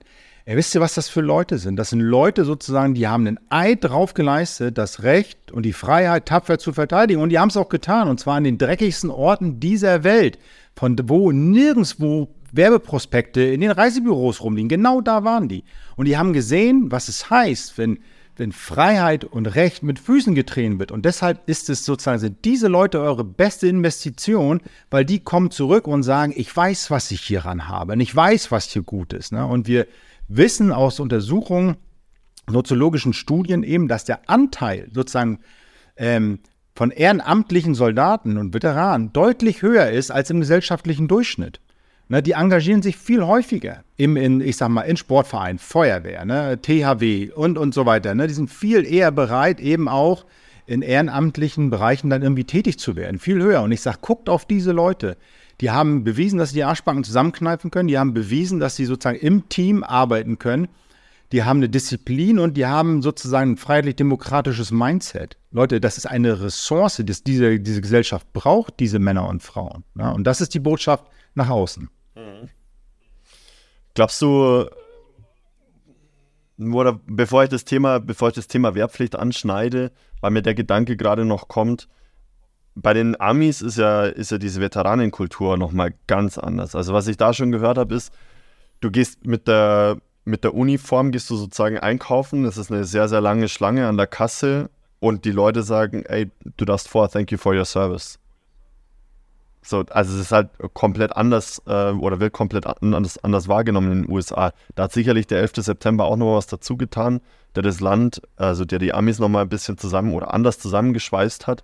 Aber es war schon, war schon vorher so, ähm, dass, dass die Wahrnehmung der, der Soldaten oder des Militärs genau diese war. Und das ist ja, also wenn du sozusagen denkst, das ist auch eine relativ junge Bewegung, muss man sagen. Wenn du sozusagen an die 68er zurückdenkst und die Vietnam-Proteste, das war mitnichten so, dass Soldaten mhm. sonderlich gut angesehen waren, ne? sondern das, hat, das haben die sich mühe, mühevoll erkämpft, weil die, ich sag mal, einen gewissen gesellschaftlichen Konsens darüber haben, dass wir sagen, was ist unsere Rolle in der Welt, sozusagen, was ist uns unsere Sicherheit wert und so weiter, das irgendwie herauszuarbeiten. Ich muss fairerweise dazu aber sagen, dass die Amerikaner eben auch damit, ich sag mal, eine, eine Unterversorgung mit kompensieren. Ne? Das heißt also, du kriegst sehr viel Anerkennung eben im Dienst und auch nach dem Dienst und so weiter. Aber eben, ich sag mal, die Versorgung des Einzelnen, zum Beispiel eben von verwundeten, an, an Körper und Seele verwundeten Soldaten, ist deutlich schlechter ausgeprägt als bei uns. Ne? Also, um das mal wirklich zu sagen, es gibt so diese 20-Second ähm, sozusagen Push-Up-Challenge, weil sich jeden Tag 22 ehemalige Soldaten in den USA das Leben nehmen. Ne? Jeden Tag. So. Das sind die, die eben durch diese Systeme durchfallen, die es eben in der Form dann nicht gibt. Ja? Das muss man auch dazu sagen. Also, das ist, ich sag mal so, ein bisschen wie amerikanische Kultur, ist natürlich immer ein bisschen top und doll und groß und so weiter halt. Ne? Was wir uns in Deutschland viel stärker wünschen, ist ja sozusagen eine, eine, Sicherheit in der Versorgung, dass wir die haben, die über die Dienstzeit hinausgeht. Ne? Ich hatte das ja vorhin schon kurz geschildert. Was passiert? Ich habe meine Uniform vor drei Jahren ausgezogen und jetzt fangen die Probleme an, sozusagen, ne? dass ich dann trotzdem noch eine Chance habe auf, auf, auf Therapie, auf Versorgung, ne? dass ich irgendwie betreut werde und so weiter. Das sind ja bei uns die großen Punkte, an denen gearbeitet wird. Wie ist es mit den Familien zum Beispiel halt? Die Anerkennung nehmen wir gerne und ich sage dir, ähm, wir sind, was wir uns wirklich wünschen, ist zum Beispiel eben eine Anerkennung, die im gesellschaftlichen Raum stattfindet durch zum Beispiel einen Veteranentag. Na, dass man sagt also, einmal im Jahr gedenken wir ähm, den Veteranen, den Einsatzkräften, ne, die also sozusagen besondere Gefährdung für sich in, sozusagen in Kauf nehmen, um eben dem Ganzen zu dienen. Ne, das ist eine große Forderung, die wir haben, aber da scheut sich die Politik natürlich. Ne? Und was ich mir wünsche, und das ist etwas, was vor allem im, im lokalen und regionalen Raum stattfindet, ist eine größere, eine größere Präsenz, dass wir sagen, wir möchten gerne ähm, Erinnerungsorte zum Beispiel haben, ne, im öffentlichen Raum. Ähm, sozusagen, es bricht sich hier keiner im Rathaus einen Zacken aus der Krone zum Neujahrsempfang, dann eben auch Vertreter von Veteranenvereinen ne, oder Soldatenvereinen oder der Bundeswehr dann eben einzuladen, zum Beispiel, ne, dass man das dann eben damit dazu hat. Ne das im kulturellen Bereich. Und ich sag dir, ähm, das, man kann jetzt zum Beispiel mich, da dachte ich, ich muss gleich explodieren. Wolfgang Borchert, ne, der das äh, draußen vor der Tür, das Veteranendrama vor dem Herrn geschrieben hat nach dem Zweiten Weltkrieg, ne? Draußen vor der Tür, der hatte seinen 100. Geburtstag ähm, gefeiert vor ein paar Jahren, ich glaube 21, 22, bin mir nicht ganz sicher, hat er das gefeiert in Hamburg, Riesending, Riesending. Ne, und draußen vor der Tür. 30 Veranstaltungen, 13 davon war draußen vor der Tür, das Veteranendrama schlechthin war das Thema. Und es saßen alle da und Politiker und Künstler und es waren auch die Geflüchtete aus Syrien da und alle möglichen, sage ich jetzt mal, Gruppen waren da und haben über draußen vor der Tür geredet, als Metapher eigentlich für sozusagen all die gesellschaftlichen ähm, benachteiligten Gruppen, die es zweifellos gibt. Sozusagen. Aber keiner, keiner ist auf die Idee gekommen, sich mal einen Einsatzveteran einzuladen und zu sagen, ey, draußen vor der Tür, Rückkehr aus einem Kriegseinsatz, wie, wie, was sagst du dazu? Du, du, warst doch noch vor drei Wochen da. Weißt du, ist keiner auf die Idee gekommen. Ja, und das ist das, was ich meine, wo ich mhm. sage, wir brauchen eine viel stärkere gesellschaftliche Präsenz. Und viele machen es sich leicht und zeigen nach Berlin und sagen, ja, da muss sich Berlin drum kümmern. Klar, es ist ein Bundesverteidigungsministerium. Es gibt kein Landesverteidigungsministerium. Es gibt auch kein städtisches Verteidigungsministerium. Das ist mir alles klar. Ne? Aber ich sozusagen, wir brauchen Leute in den Regionen und in den Lokalen, die sagen so, ich möchte das machen, ich kümmere mich drum halt irgendwie. Und das ist ein Kampf letztendlich halt, ne? Weil es von alleine nicht passiert, weil es irgendwie unangenehm ist, weil man glaubt, sich damit zu besudeln, ach, Bundeswehr, mh, hm, Gräuel und dann sind da noch welche mit Wehrmacht und mh, ne? Das, das ist Käse. das, das wollte ich dich gerade, das wollte ich dich gerade fragen, wieso sich die Politik davor scheut. Ähm, das hast du gerade gesagt, dass, dass die, du hast gesagt, natürlich scheut sich die Politik davor. Wieso natürlich? Ja, weil die, ich sag mal so, ich glaube, es gibt da ähm, die Befürchtung, dass man sich mit Militärthemen insgesamt ne, und gerade mit Soldaten und Gedienten, dass man sich in Deutschland damit keine Freunde macht. Es gibt keine Lobby dafür. Ne, dass man sagt, also, ähm, ich kann mir das vorstellen, als Wahlpolitiker, ne, sozusagen, welche Gruppen ziele ich ab, sozusagen, worauf ziele ich ab, was mache ich da eigentlich und so weiter. Und da ist es schwer, dann irgendwie anzudocken, ne? weil es eben auch zum Beispiel keine Präsenz gibt, wirklich auf, auf Land Landesebene zum Beispiel. Ja? Also ist sozusagen ein Landespolitiker, wo soll der andocken? Es gibt ein Verteidigungsministerium in Berlin und das war's. Und dann gibt es ein paar versprenkelte Veteranen hier im Land. Ne? Also du kriegst das irgendwie schlecht gegriffen und natürlich ist das auch immer so ein bisschen die Sache, man möchte da nicht irgendwie so zu den Rechten mit reingerückt werden und man hat da irgendwie Angst, das ist so ein bisschen der Nimbus, ne? Und da gibt es eben einen großen Unterschied zwischen der öffentlichen Meinung und der veröffentlichten Meinung, ne? weil natürlich auch die Medien ganz stark, ich sag mal, die gehen auf Bundeswehren nur in zweierlei Hinsicht.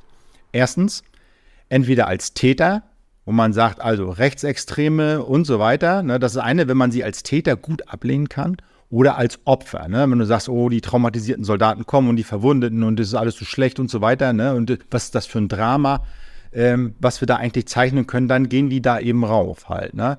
So, und in diesem Bereich da, da als, als Politiker anzudocken, ist dann irgendwie, glaube ich, ist, glaube ich, schwer. Ne? Und irgendwie scheut man sich davor. Ne? Und gerade wenn ich sage, wir haben eine sozusagen relativ linke Ausrichtung der Politik, ne, dann wird es schwer. Also da wirklich Fürsprecher zu finden. Ja, Hast du, hast du das Gefühl, dass sich seit, ähm, seit dem Ukraine-Konflikt da nochmal was geändert hat? Weil ich in meinem persönlichen Umfeld schon feststelle, dass, dass sich für viele da nochmal, gerade was militärische Einsätze und militärische Verteidigungsfähigkeit angeht, schon nochmal ein Mindset-Shift stattgefunden hat. Ja, das beobachte ich auch. Dass man sagt, da sind die Dinge geraten dann äh, in Bewegung letztendlich. Ne? Dass man sagt, also man hat es sich ja hier sehr gemütlich eingerichtet, ne? in der Mitte Europas, dass man sagt, okay, wir haben ja schon Streitkräfte irgendwie, ob die das nachher alles können, so ist ja eigentlich gar nicht so wichtig, weil wer der eh nicht gebraucht, ne? Und so, und für ein bisschen Einsatz wird es schon noch reichen. Äh, das, das war ja so sozusagen der Status quo. Und jetzt stellt man fest, ja, Moment mal, irgendwie ist ja doch noch Aggression da und, und, und Konfliktpotenzial, irgendwie müssen wir jetzt doch. Und ich glaube schon, dass das ähm, letztendlich eben diesem ganzen Thema Bundeswehr und dann in der Folge dann natürlich auch Veteranen schon in die Hände spielt, mehr oder weniger. Und ich sagte ja auch ein bisschen, bisschen ketzerisch, ne? dass ich sage, ähm, als dieser Krieg dann irgendwie losging ne? und äh, dass man gesagt hat, ich selbst mich ja dabei eher getappt habe, gesagt habe, ist, ja, wir haben es doch immer gesagt, wir brauchen mhm. Streitkräfte. Nur weil es jetzt nicht passiert, heißt es nicht, dass es nie passiert. Das ist ja so, als wenn du die Brandmelder in deinem Haus oder die Feuerwehr abschaffst, weil es die letzten 30 Jahre nicht gebrannt hat. Das würde keiner auf die Idee kommen, die Feuerwehr abzuschaffen. Ne? So, und bei der Bundeswehr ist es eben was anderes. Ne? Boah, frisst nur, kosten nur, ist auch irgendwie komisch da und mit den Waffen, das gefällt mir alles sowieso nicht so richtig. Ne? Wobei, und das wissen wir, ich sag mal, so über 80 Prozent, über 80 Prozent der Bevölkerung genießt die Bundeswehr ja ein hohes, sehr hohes Ansehen ne? und viel Zuspruch. Das heißt also in der Öffentlichkeit, aber schon seit vielen Jahren, ist es sozusagen anders, ne, in, der, in der öffentlichen Meinung als in der veröffentlichten. Ne? Und da gibt es so einen, so, einen, so einen Unterschied. Also ich glaube, die Bevölkerung ist schon eher, dass man sagt, naja, na klar, äh, brauchen wir Streitkräfte. Ein souveränes Land muss auch immer in der Lage sein, zu verteidigen. Und wir haben auch Bündnisverpflichtungen, das ist auch gut so, das hat uns lange geschützt. Ähm, da müssen wir auch was reingeben halt. Aber das, was du tagtäglich in den Medien siehst, kann eben was anderes sein. Ja. Ja, auch das, was du dann auf, auf Instagram und, und Twitter und Co siehst, das sind ja dann meistens die Leute, die besonders laut sind im anonymen, im anonymen Internet, äh, die dann auch sich die Mühe machen wollen, überhaupt eine Meinung kundzutun. Aber nur weil die jetzt laut sind und die Meinung kundtun und da dagegen wettern, heißt es ja noch lange nicht, dass es dann auch wirklich ähm, den Durchschnitt der Bevölkerung repräsentiert, weil der Durchschnitt der Bevölkerung sich halt einfach nicht die Mühe macht, da irgendwas zu kommentieren, weil es ihm besonders wichtig ist. Also das, das stelle ich auch fest, nicht nur zu dem Thema.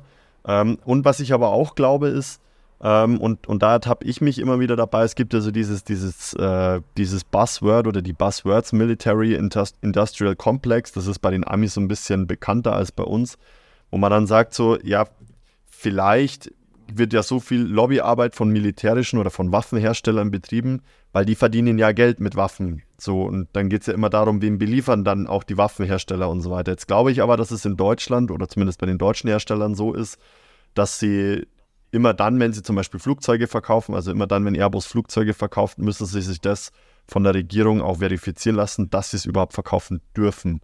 Also das kommt da schon auch nochmal mit dazu, aber deshalb dafür, diesen Twist verstehe ich schon, dass, da, dass die Leute da erstmal so ein bisschen abgeneigt sind, was das angeht, weil, wie gesagt, die Waffenindustrie verdient immer mit Waffengeld und je mehr Krieg ist, desto mehr, Waffen, mehr Geld verdienen die. Das ist ja die logische Konsequenz daraus.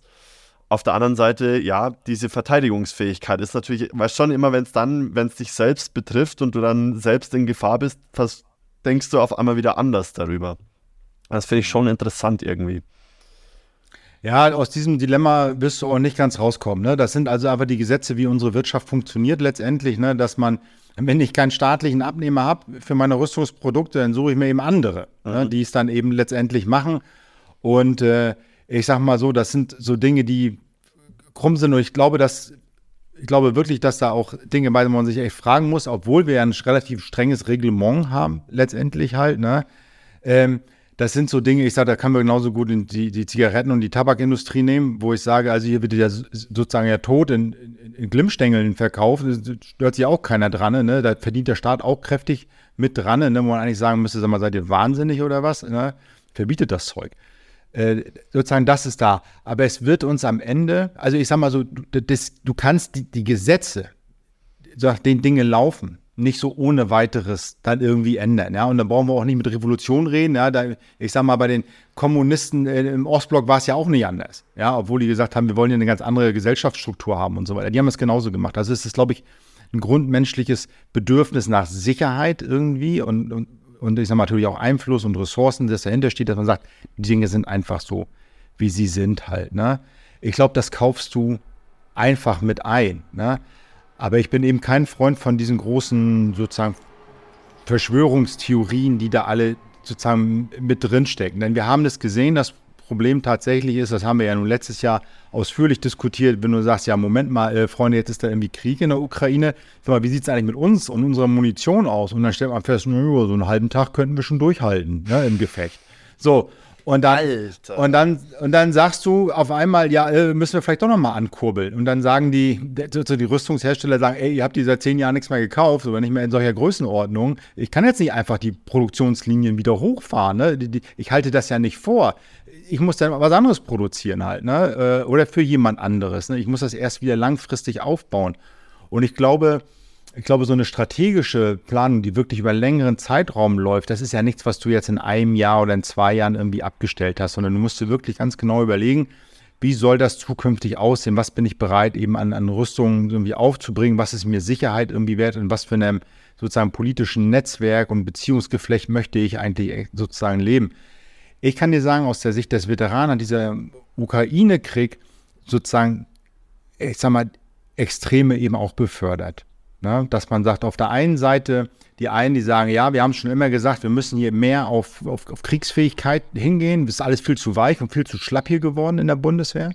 Und die anderen dann eben, die sagen, aus den Einsätzen kommen, die sagen, ich habe das alles erlebt, hört auf mit dem Krempel. Bloß nicht noch den Krieg befeuern. Stoppt ihn um jeden Preis. Ja, ob das jetzt nun politisch alles so tragfähig ist, ist eine ganz andere Geschichte. Aber aus der persönlichen Erfahrung heraus zu sagen, bitte sozusagen nicht noch anfeuern. Ne? Ihr wisst doch gar nicht, was Krieg bedeutet, aber ich weiß es eben. Ne? Ja. Und das sind manchmal so Sachen, wo sich Emotionales und Rationales dann irgendwie vermischt sozusagen. Und das ist so ein bisschen wie Corona. Da kann es auch schnell auseinandergehen. Ja. ja. Die, die, die Meinung. Und da gehen manchmal auch Risse. Ja, Risse durch, durch Kameraden und, und Familien und Freunde. So ähnlich wie bei Corona auch. Ja. Ja. Was ich mich da schon mal gefragt habe, ist, weil, wir jetzt, also ich war der, der erste Jahrgang, der nicht mehr zur Wehrpflicht eingezogen wurde. Ähm, und was ich mich da gefragt habe, ist, ob, äh, wenn, wenn, wir, wenn die Wehrpflicht sozusagen nie abgeschafft worden wäre, ob wir ein anderes Bild in der Gesellschaft hätten. Weil das ist jetzt bei mir, ich bin jetzt 30, dann, das heißt, es ist bei mir jetzt zwölf Jahre her, dass ich eingezogen werden hätte können. Zwölf Jahre ist eine lange Zeit. Ähm, das ist jetzt auch die Gesellschaft, die jetzt so langsam Eltern wird und so weiter und so fort. Also das dann auch wieder weitergibt an die nächste Generation sukzessive. Ähm, welchen, welchen Einfluss, ich, ich formuliere es offen, welchen Einfluss glaubst du, hätte die Wehrpflicht oder hätte die Wehrpflicht, wenn wir sie noch hätten? Ja, du hast das schon ganz richtig gesagt. Ob wir denn heute ein anderes Bild hätten? Ja, hätten wir. Und ich glaube ein schlechteres. Sage ich dir ganz ehrlich. Weil okay. die Wehrpflicht ist ja, nicht, ist ja nicht abgeschafft worden, weil sie grundsätzlich verkehrt ist, sondern weil man sie nicht mehr brauchte. Ne? Es gab am Ende schon keine Wehrgerechtigkeit mehr, so heißt das ja. Das heißt, es wurde schon nicht mehr jeder eingezogen, ne, sondern nur noch die ganz Besonderes ne, und die, sozusagen die unteren Musterungsgrade schon gar nicht mehr, weil man nicht wusste, wohin mit denen. Ne? Die, also es waren äh, die Aufgaben, die Bundeswehr ist geschrumpft, die Aufgaben haben sich verändert, sozusagen. Die, die Technologien, die Waffensysteme haben sich verändert. Wir brauchten Spezialisten auf den Systemen. Ne? Wir hatten nicht mehr diese Massenheere, äh, wo man sagt, wir müssen jetzt an der Elbe sozusagen auf was weiß ich, wie viele hundert Kilometer alles verteidigen und wegmachen, ne? sondern ganz spezialisierte Einsätze. Und es, wie war es denn mit unseren Wehrpflichten? Also die, die, sind gekommen, die haben dann die Grundausbildung, haben die noch mitgemacht. Das war noch das, was man so richtig Militär kennt und so weiter. Und danach konntest du nachher mit den neun Monate, was sie dann hatten, konntest du mit denen nichts mehr anfangen, weil du gar keine Verwendung mehr für die hattest, weil die Bataillone, die Panzerkompanie, die Grenadiere, alles aufgelöst. Alles aufgelöst, im, im, ich sag mal, in den 90er und 2000er Jahren. Äh, und die hatten keinen sinnigen Auftrag. Und wenn die den ganzen Tag auf Stube sitzen, und ich sag mal da rumsitzen und keinen Auftrag haben, ne, dann nützt die Bundeswehr gar nichts. Dann kannst du natürlich, ich, wir nennen das Dumpfig, den ganzen Tag mit den Dumpfig machen und die, die über die Hindernisbahn scheuchen und Gefechtsdienst und Geländedienst und so weiter. Aber das ist ja auch nur eine Beschäftigungstherapie, sodass wir sagen, wir haben weder Wehrgerechtigkeit noch, wir brauchen gar nicht mehr alle, wir können die, die wir haben, gar nicht mehr angemessen beschäftigen. Ne? Also was soll das? Setzt das aus. Wir brauchen viel eher sozusagen Längerdienende, die spezialisiert sind. Denn ich sag mal so, selbst wenn du ein Jahr Wehrdienst hast, dann bist du ja sozusagen auf dein Waffensystem eingewiesen und dann sozusagen gehst du und dann fängst du ja von vorne an. Ne? Du hast also, ich sag mal, du hast von einem Jahr, selbst wenn du ein Jahr Wehrdienst hast, ne? ein Jahr, das ist ja schon viel zu lange, das haben wir ja schon seit 100 Jahren nicht mehr. Aber wenn du selbst wenn du ein Jahr Wehrdienst hast, hast du ja nur sozusagen einen Soldaten, der ist ja nur sechs Monate einsatzfähig. Die anderen sechs Monate ist er in der allgemeinen Grundausbildung, dann kriegt er die spezielle Grundausbildung auf sein Waffensystem und so weiter halt. Ne? Und wenn du früher, ich sag mal, einfachstes Gerät hast, ja, dann drückst du dem Sturmgewehr G3 in die Hand und sagst hier, pass auf, das ist ein Schützenpanzer. Wenn die Klappe aufgeht, springst du raus und in den Graben und fängst an zu schießen. Das ist, lässt sich noch relativ gut machen und einfach und relativ schnell ausbilden. Ne? Auch da dauert es lange, bis du richtig gut bist, keine Frage. Aber wenn du heute sagst, wir haben ja sozusagen Systeme, ja, mit denen du voll verkabelt bist, sozusagen die, sozusagen mit einer Funk, GPS, sozusagen Satellitenausstattung, sozusagen intelligente elektronische Gefechtsführung im Verbund mit anderen Systemen, sozusagen mit Luft und, und, und was weiß ich, was alles für Technologie. Und dann kannst du da keinen Wehrpflichtigen hinstellen. Der sagt, ich habe gar keinen Bock auf den Müll. Weißt du, ich, ich habe da, was soll ich hier? Ne? Ja, Die kriegst du auch gar nicht ausgebildet. Und deshalb hat man einfach gesagt, oh, hört auf damit. Es sind neue Zeiten, die Herausforderungen sind andere. Wir müssen nicht keine Massenheere mehr vorhalten, sondern wir brauchen spezialisierte Kräfte. Und das ist letztendlich auch der Grund und das, was wir auch in Afghanistan gebraucht haben. Ne, dass man sagt, also wir müssen sozusagen Out-of-Area-Operations irgendwie fahren.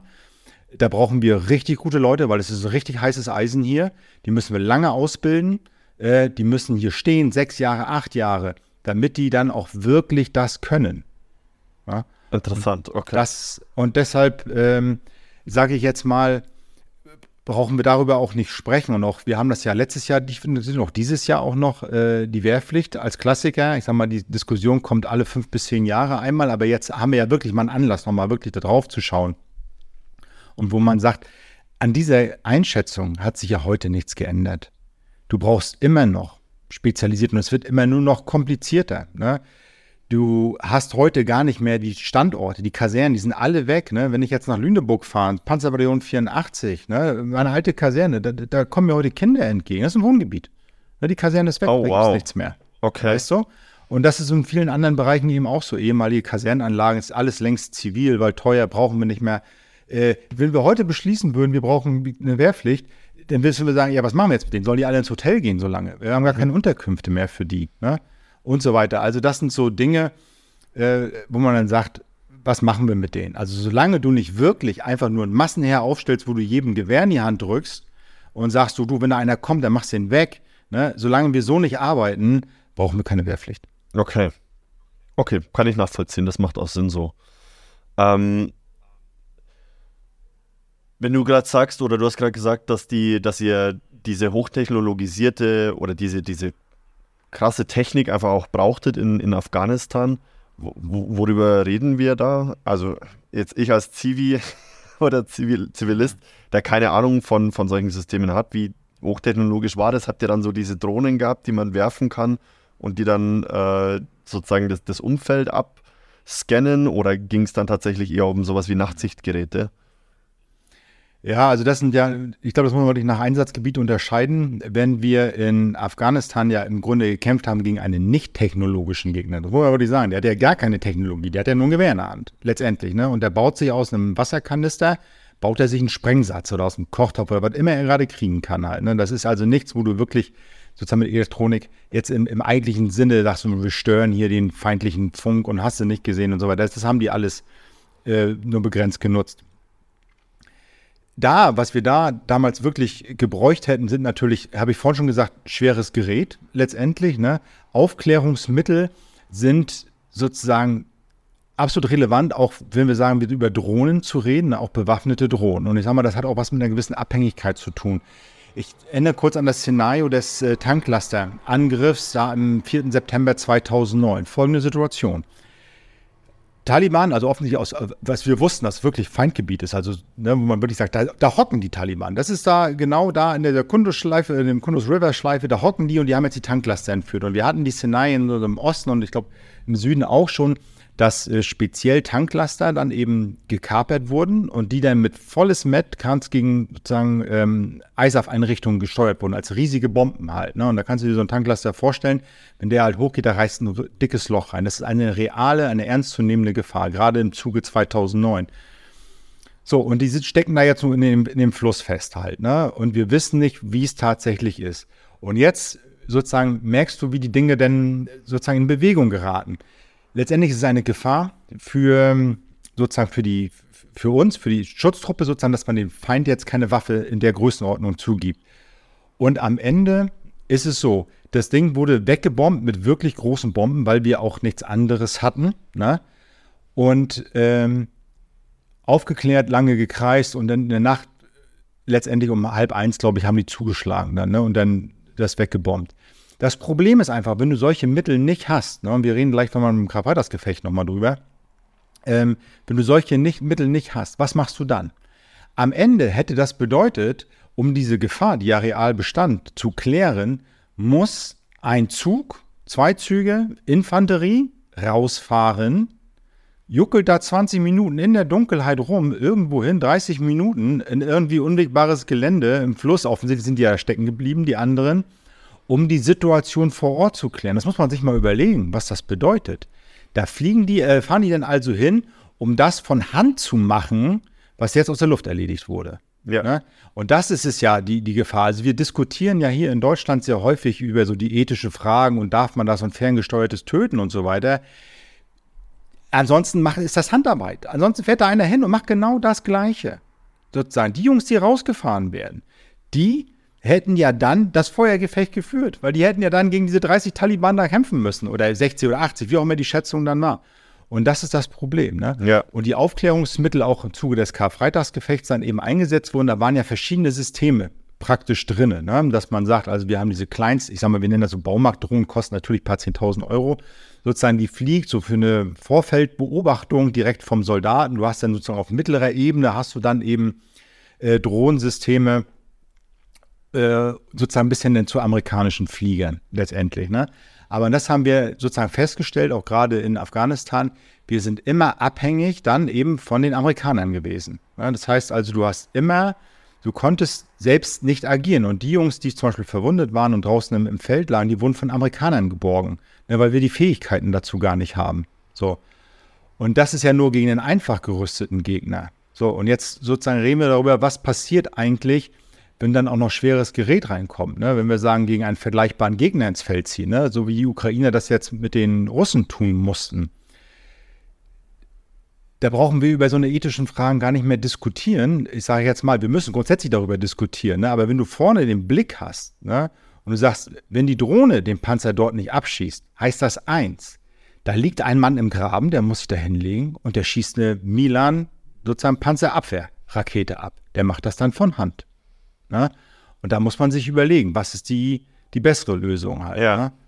So.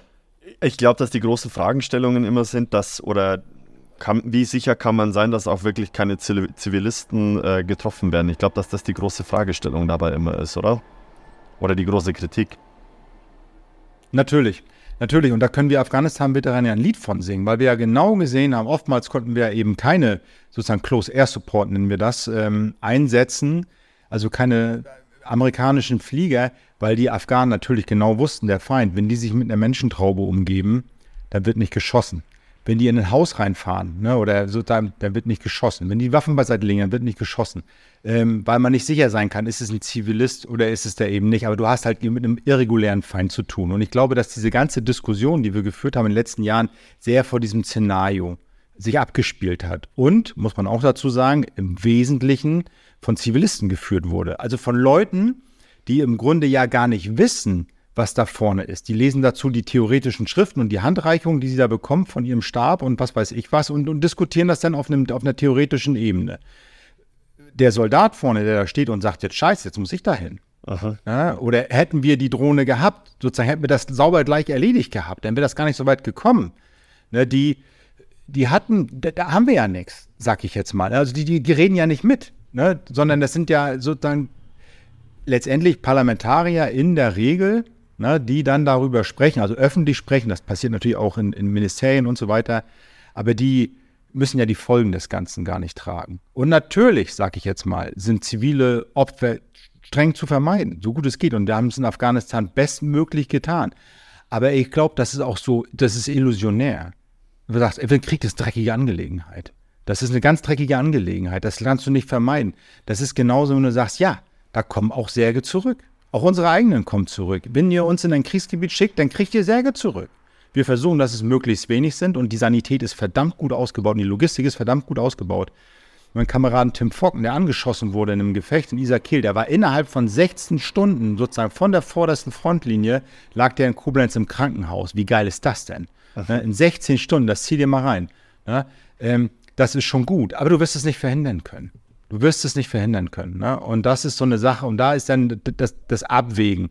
Und ich glaube, dass diese ganze Diskussion sehr angstgetrieben ist, gerade auf politischer Ebene, dass man eben sagt, ähm, ja, wenn denn was passiert und ich habe das befürwortet, dann bin ich ja auch dran. Ne? Also lieber erstmal Nein sagen.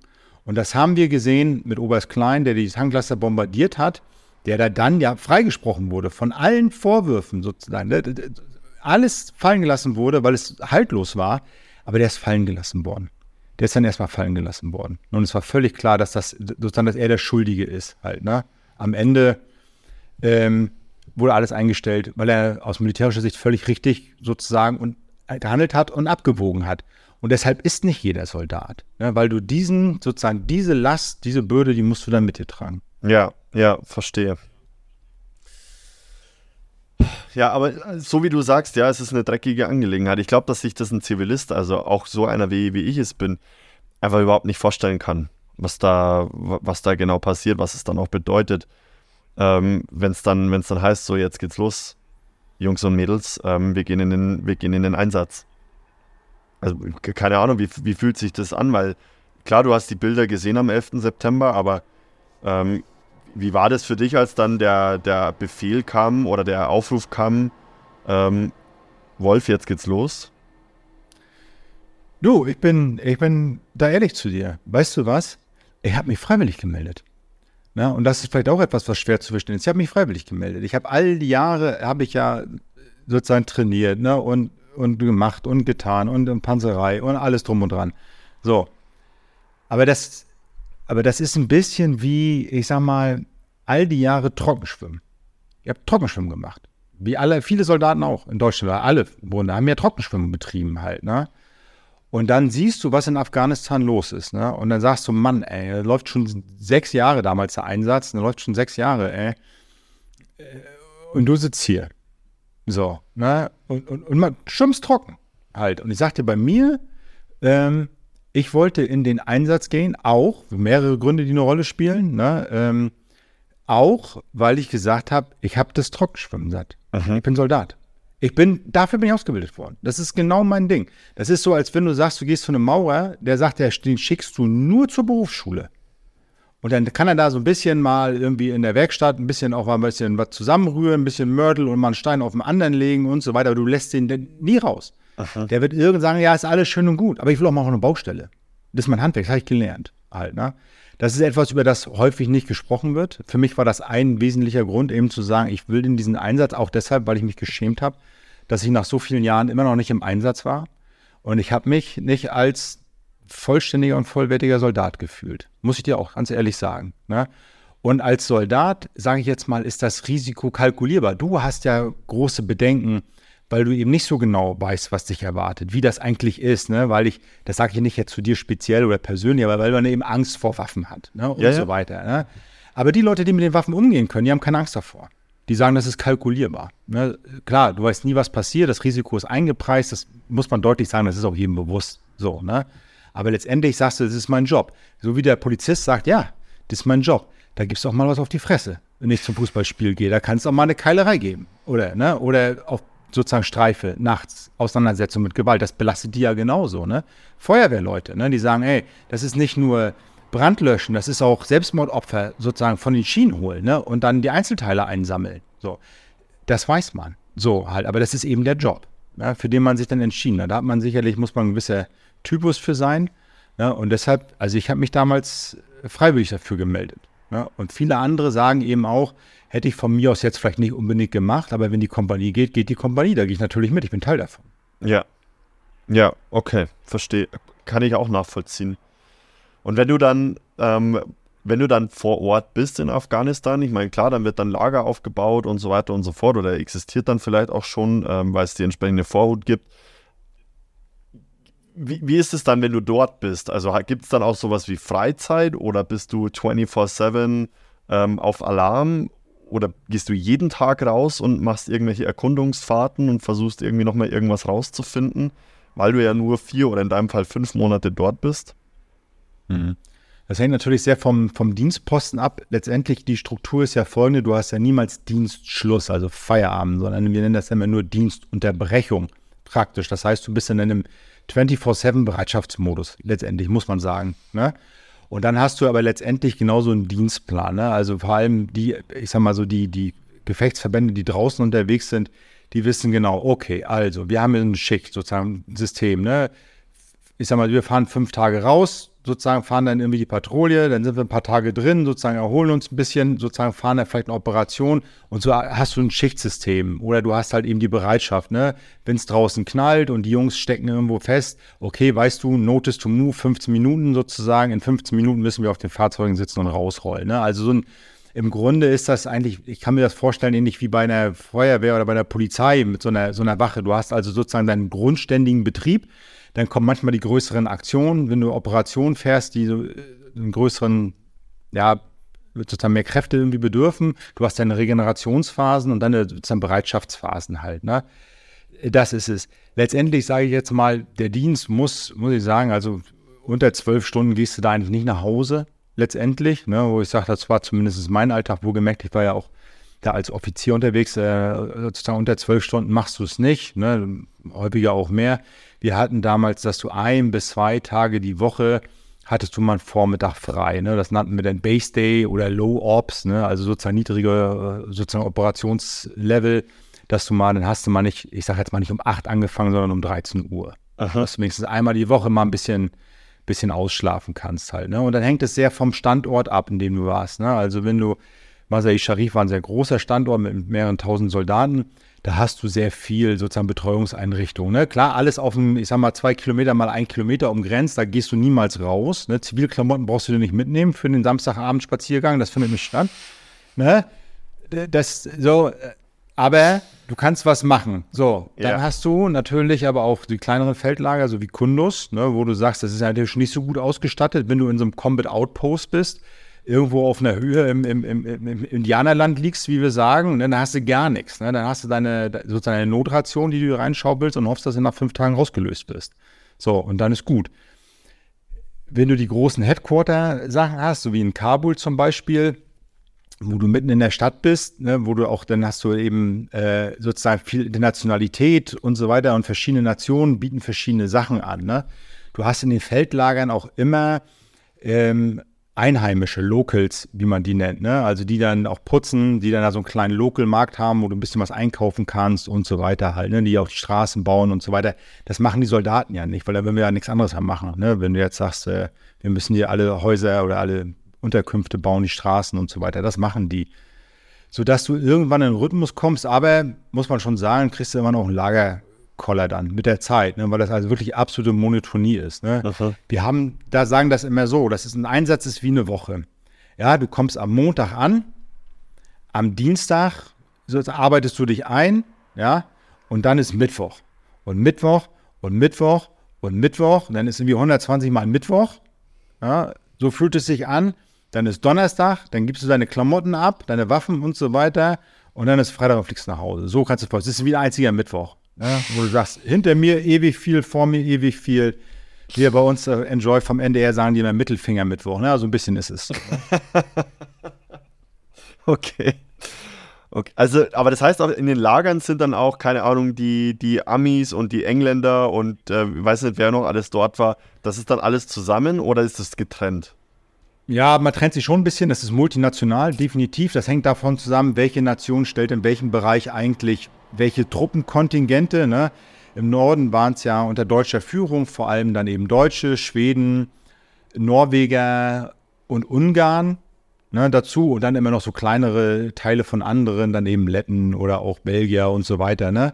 Äh, Amerikaner sind eigentlich fast überall, weil die, wie gesagt, gerade über die Lufthoheit verfügen. Da brauchst du überall Ansprechpartner und so weiter. Im Osten waren viel Amerikaner, im Süden viel Engländer, Holländer und so weiter. Also das ist schon so ein bisschen, ich sage jetzt mal, landsmannschaftlich organisiert das Ganze, aber immer international. Ne? Und die bieten dann eben auch verschiedene äh, Angebote dann an. Was war dann ist mal irgendwie bei dem einen ist dann irgendwie macht man dann abends was, dann spielt da Volleyball und dann macht man auch ein gemeinsames Sportfest mal oder sowas.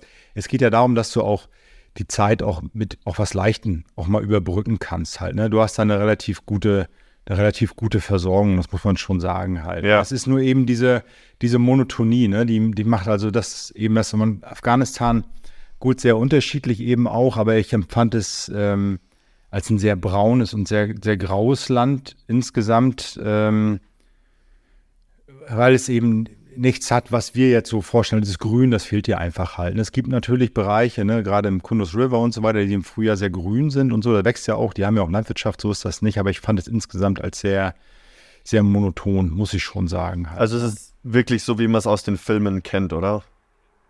Ja, kann man sagen. Also dieser, ja, dieser dieser Sand, ne, diese, nicht umsonst hieß der Roman ja auch Sandseele, ne, weil das einfach eine ganz große Rolle spielt. Ne? Man merkt das dann später auch schon. Also das, das merkt man, man entwickelt so, so für mich war einfach irgendwie alles beige, ne, oder ocker oder so. Ne? Und dann nachher so langsam sozusagen erkennst du dann nur Angsten und so weiter, auch der Sand wieder kommt, und dann weißt du, ah ja, heute kommt er von der Richtung, von den Feldern, oh ja, Mist, jetzt kommt die ganze Dünge hier mit rüber und so. Also du spürst es dann schon, ne? Also man, man passt sich so an, so ein bisschen wie der Eskimo, der dann irgendwie, was weiß ich, 22 Wörter für Schnee hat, ne? Ja. Wir haben Schnee.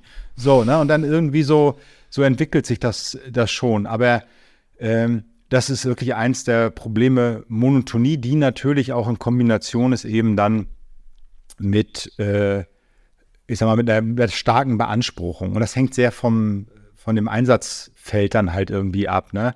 Also wenn du, ich hatte ja das große Glück, dass ich dann auch raus konnte, ne? dass ich dann auch unterwegs war und so weiter. Ne? Aber manche, die jetzt wirklich in der Logistik sind ne? oder in der Instandsetzung und so weiter, die verlassen ja dann all die Monate das Feldlager ja nicht mal.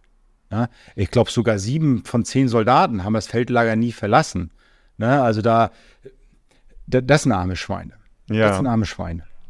Wie, wie ist es dort mit, mit Internet oder sowas? Also inzwischen sicherlich nochmal ein bisschen anders, aber ähm, ja. mit dann auch nach Hause telefonieren und so weiter? war immer ein Problem. Ne? Also die viele Jahre lang war das ein Problem. Du hattest immer lokale, also nicht lokale, du hattest immer deutsche Anbieter, die dann sozusagen dir einen Einsatzvertrag dann irgendwie verkauft haben, wo du gesagt hast, hier kaufst du dir eine SIM-Karte von uns oder eine Telefonkarte, dann kannst du nach Hause telefonieren und so weiter. Das sind auch Geschäfte gewesen, die gelaufen sind. Heute ist das natürlich äh, deutlich besser geworden, ne, dass man sagt, also durch die Endgeräte, man muss dazu sagen, guck mal, Smartphone kam, glaube ich, 2007 auf den Markt. Ne? Das ist ja eine ganz andere Zeit. Also damals gewesen. Ne? Und das hat sich jetzt ja sukzessive verbessert. Da ist ja immer das Problem, dass du ja irgendwie die operationelle Sicherheit muss ja gewährleistet sein. Ne? Also man darf da nicht blauäugig rangehen. Da wird mit harten Bandagen gekämpft. Ne? Wenn wir also in Besprechungen gegangen sind, wo wir gesagt haben, okay, also jetzt machen wir Operationsplanung hier sozusagen und so und so wird es laufen, ne? war immer gesagt, alle Telefone bleiben draußen. Mhm. kommt kein Telefon rein, ne? weil das wird alles mitgehört und abgeschnitten. Ne? Also, ähm, also das, das hast du da, ne? auch ausländische Geheimdienste, Pakistaner und so weiter, die alle Interessen haben, ne? die hören, der Feind hört mit. Ne? Und das ist etwas, wo man wirklich sagen muss, da gehört eine große Disziplin dazu. Was wir sehen bis hinein in den Ukraine-Konflikt, und das war ja Ende letzten Jahres, wo dann, ich glaube, zu Silvester so viele angerufen hatten, ähm, russische Soldaten, ähm, nach Hause und dann Neujahrswünsche und zack ist die Artilleriegranate sozusagen auf diesem Hotspot, auf diesem glühenden sozusagen, ne? Weißt du, das wird alles mitgeschnitten. Oh, alles. Wow, okay. Das habe ich gar nicht mitbekommen, dass, äh, dass man das so genutzt hat. Ja, also das, das ist eben auch, ich sag mal, eine elektronische Kampfführung, wo du sagst, ey, jeder, jeder Soldat ist ja auch ein Sender. Ne? Und den abzuzapfen, ne, da bemüht man sich drum. Halt, ja. man beide sein, ist doch, ist doch klar. Ne? Okay, also das heißt, dass, da tut sich auch gerade ganz, ganz viel oder massiv in der, in, der, in der Kriegsführung letzten Endes. Hat sich schon getan, hat sich schon getan. Ist ja, ist ja längst Realität. Ist ja längst Realität. Das ist ja etwas, ähm, warum wir hier nicht den Kopf in den Sand stecken sollten und zu sagen, nee, wir machen das aber nicht. Ne? Also ich sag mal, wenn man das jetzt mal ganz zivil sagt, wenn wir wettbewerbsfähig bleiben wollen, ne, dann müssen wir dann eben auch State of the Art haben. So wie du dir alle paar Jahre ein neues Telefon kaufst, ne, muss man dann eben auch da investieren. Das ist ja eine, das ist ja eine Daueraufgabe, da technisch auf Stand zu bleiben. Ne? Ja, ja, verstehe. Weißt du, weißt du, was momentan, weil ich ja das Thema Drohnen vorhin schon angesprochen habe, irgendwie KI, Boston Dynamics, Roboter und so weiter, weißt du, was da gerade alles so in der Mache ist oder wie ist da dein nee, Stand? Muss ich dir ehrlich sagen, kann ich dir, kann ich dem Detail tatsächlich nicht sagen. Ich glaube, das ist aber weniger spektakulär, als man sich das vorstellt.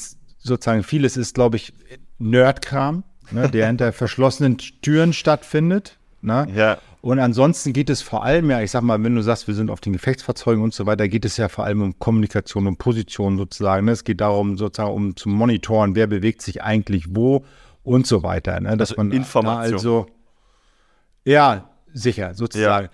Wir brauchen uns ja nichts vormachen, sozusagen. Es geht natürlich auch ganz klar um, um offensive Operationen, dass du sagst, also, wie kann ich eigentlich feindliche Systeme lahmlegen? Ne? Wie kriege ich sozusagen die Führungsfähigkeit der anderen ähm, ausgeschaltet? Ne? Klar, wenn man Krieg hat, denkt man natürlich mal als erstes an die Front so vorne, ne? Und man sagt, da wird gekämpft halt, ne? Aber es wird ja in der Etappe genauso gekämpft und es wird viel digitaler, dass man sagt, also wie kriegen wir eigentlich sozusagen feindliche Kommunikationslinien, auch das ist nichts Neues, eigentlich gestört, ne? Dass sie nicht mehr führen können, um uns hier sozusagen taktische und operationelle irgendwie Vorteile zu verschaffen. Also das bleibt ja sozusagen ähm, unbenommen. Okay.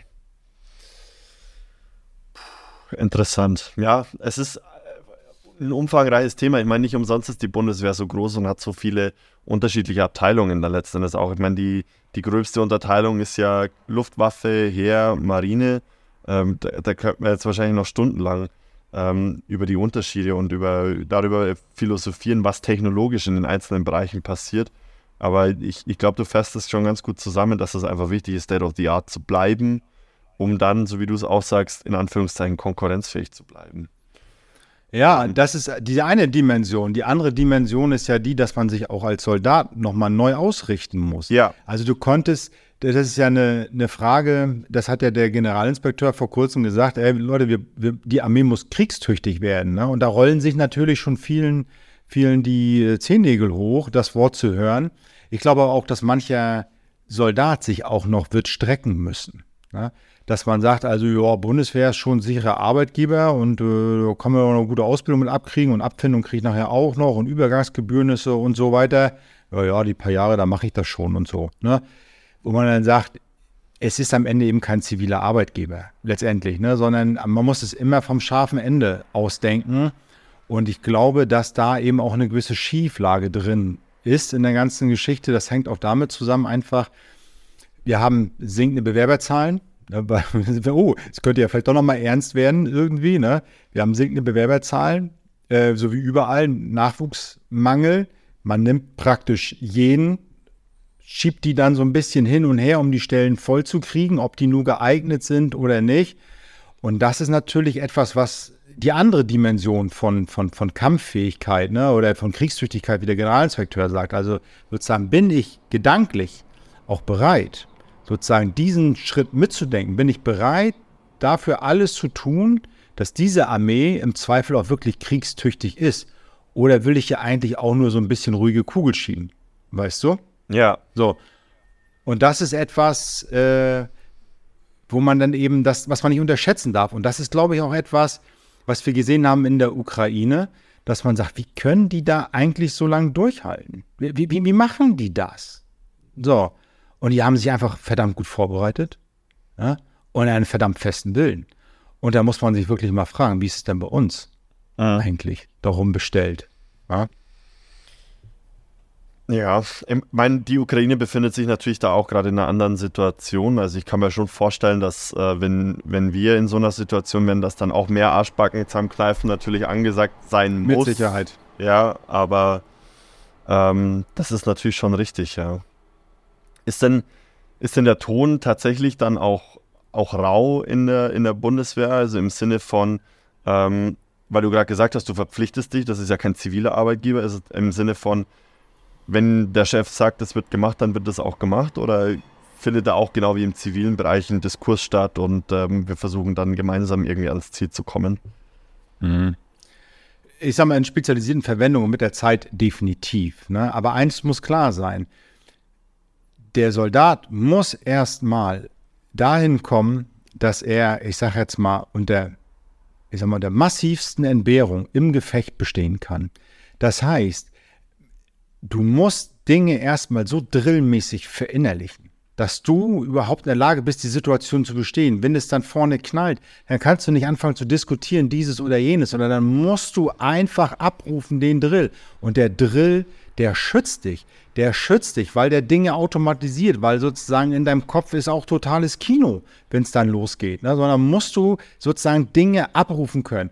Und wenn du dann eine Diskussionskultur hast, oder wenn du deine Hausaufgaben nicht gemacht hast, wenn du gesagt hast, ich habe auf die sozusagen die sogenannte Extrameile verzichtet, dann hast du ein Problem. Und mhm. dann bist du zum schwächsten Glied. Ne? Das heißt, letztendlich, das Grundprinzip muss sein, Befehl und Gehorsam, es muss Drill sein. Und es muss auch unter Druck sein, denn wir müssen für ein Gefecht ausbilden. Ne? Und im Gefecht, was meinst du, was da für ein Druck ist? Ne? Ja. Sozusagen, wenn du das nicht schon sozusagen auf dem Übungsplatz mal übst, ne? sozusagen unter, ich sag mal, möglichst einsatznah, ja, wie, wie willst du dann, wie willst du dann vorne bestehen, wenn es dann wirklich zischt? Ne? Und das ist etwas, was auch in die Denke dann rein muss. Das heißt also, ja, wir brauchen das. Nein, brauchen wir Schikane? Nein, Schikane brauchen wir nicht, aber wir brauchen Drill und Druck, damit der Soldat auch unter massivsten Entbehrungen im Gefecht bestehen kann. Aha, aha, verstehe. War, warst du auch unter Beschuss? Äh, das ich tatsächlich nein, sage ich dir, ganz ehrlich. Ähm, meine Aufgabe war, wie gesagt, die Begleitung der afghanischen Armee. Das war mein Auftrag. Ah ja, Von daher ist mir, mhm. ist, mir das, ist mir das erspart geblieben.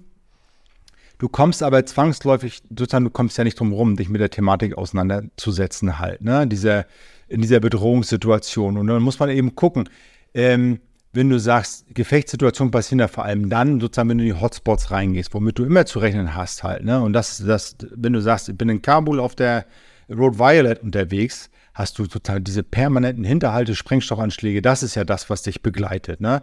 Und wenn du die Jungs, die Fallschirmjäger aus Seedorf fragst, die sagen dir, du lieber drei Gefechte als eine Sprengfalle. Aha. Weil das kannst du nicht kontrollieren. Ja. ja. Und das war ja lange Zeit unser Hauptproblem, weil die Afghanen natürlich wissen, die Taliban, dass sie uns äh, sozusagen in einer 1 zu 1 Situation ja unterlegen sind. Ja, ja. Aufgrund sozusagen unserer Ausbildung und unserer Technik und den ganzen Support, den wir haben. Also ist die Regel eher die Sprengfalle als das offene Gefecht. Das haben sie nur wenige Jahre gemacht. Ne? Sich getraut, im Grunde nur ein, zwei, drei Jahre, dann haben die das auch nicht mehr gemacht. Zwei, glaube ich, letztendlich sogar bloß. Das offene Gefecht zu suchen, zumindest bei uns in Nordafghanistan. Ja. Ja, auch mit äh, hier mit Opiaten vollgepumpt und dann so Harakiri-mäßig äh, der, der Frontline entgegengelaufen. Also, habe ich hm. gehört. Ja, du, das Land ist, ist ein der Opiumproduzent vor dem Herrn, ne? Das kommt ja nicht von ungefähr. Ne? Ja. Irgendwo wird da auch sicherlich was gefunden haben. Und das berichten eben auch die Kameraden, die dann vorne, ich sag mal, die Stellung genommen haben, ne? dass sie da eben Reste von, von Drogenkonsum gefunden haben. Ne? Und wo sie sagen, ist ja klar, dass die kämpfen hier bis zum letzten, ja. wenn die voll zugedröhnt sind. Ja, ja, interessant, ja. Wolf, ähm, wir kommen so langsam ans Ende und deshalb würde ich auch gerne das Ganze nochmal so ein bisschen abrunden wollen, weil wir sind ja nicht mehr in Afghanistan, auch die Amis sind nicht mehr in Afghanistan.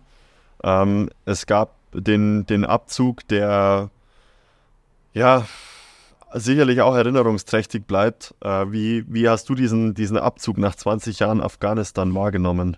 Als jemand, der dort vor Ort auch im Einsatz war und versucht hat, da die Situation irgendwie in den Griff zu bekommen. Ich hätte es nie gedacht, aber es hat eine große Lehre verursacht. Ne?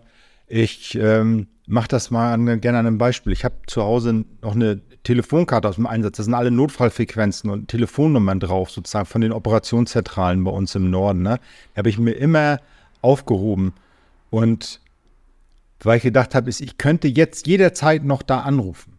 Ich würde noch jemanden erreichen. Da würde noch jemand sitzen. Da würde noch eine deutsche Stimme mich äh, empfangen. Das war also irgendwie noch immer da. Es war irgendwie noch Teil, es war noch lebendig, es war noch nicht vorbei. Ähm, es war noch was möglich. Total irrational. Ne? Und plötzlich waren die letzten dann weg. So, und das war die erste Lehre. Und die zweite war dann, wie du gesehen hast, wie das alles in sich wie ein Kartenhaus zusammengefallen ist. Ne? Und das ist natürlich etwas, was die Frage aufwirft, wofür haben wir das gemacht? Ne? Wofür sind die da alle sozusagen gestorben? Sowohl die Afghanen als, als eben auch die westlichen Soldaten. Wo für das Ganze.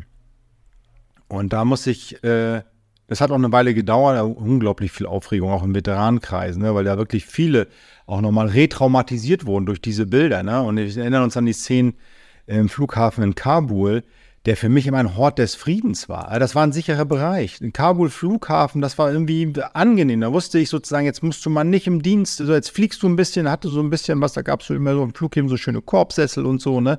Wo ich dachte, ein Hort des Friedens. Und dann siehst du diese Bilder und sagst, ey, da habe ich auch gestanden. Ne? Und dann siehst du das. Also das war so eine völlige, völliges Verwirrtsein dann irgendwie im Kopf. Am Ende bin ich zu dem Schluss gekommen, für mich, um da auch ein, wie ich damit umgehen möchte, ist, nein, der Einsatz war ja nicht umsonst. Er war risikoreich. Einsätze können auch scheitern, aber der, sozusagen der, der Ansatz, sozusagen, das, was wir getan haben, was wir an Leistungs reingesteckt waren, das war nicht verkehrt. Wir haben getan, was wir konnten. Und dafür muss ich mich nicht schämen. Ne? Und dafür muss ich das, das muss ich auch alles nicht tragen, sondern ich persönlich, wir haben getan, wir konnten. Ne? Es hat nicht gereicht, aber dafür waren jetzt nicht wir verantwortlich, muss man wirklich sagen. Ne? Und ich, ich möchte nicht einer neuen Durchstoßlegende Vorschub geben, aber so hat es sich angefühlt, wo man gesagt hat, wir haben getan, was wir konnten, na? Ne? aber ihr habt uns nicht mehr gegeben. Wir, du kannst nicht mit, nicht mit einer Mauerkelle und, und, und, und zwei Steinen kannst du kein Haus bauen. Das funktioniert so nicht. Ne? Ja. Wir haben es trotzdem probiert. Wir haben es 20 Jahre probiert, mit bloßen Händen da Häuser zu bauen. Ja? So, ist eingefallen am Ende. Ja. Mein Gedanke ist, vielleicht hat man es ja trotzdem geschafft in diesen 20 Jahren, weil auch in diesen 20 Jahren ist natürlich auch nochmal eine neue Generation rangewachsen. Vielleicht hat man es ja geschafft, zumindest ein Pflänzchen irgendwie zu säen oder die Saat auszubringen, dass sich das jetzt von selbst nochmal irgendwie neu regulieren kann im Land.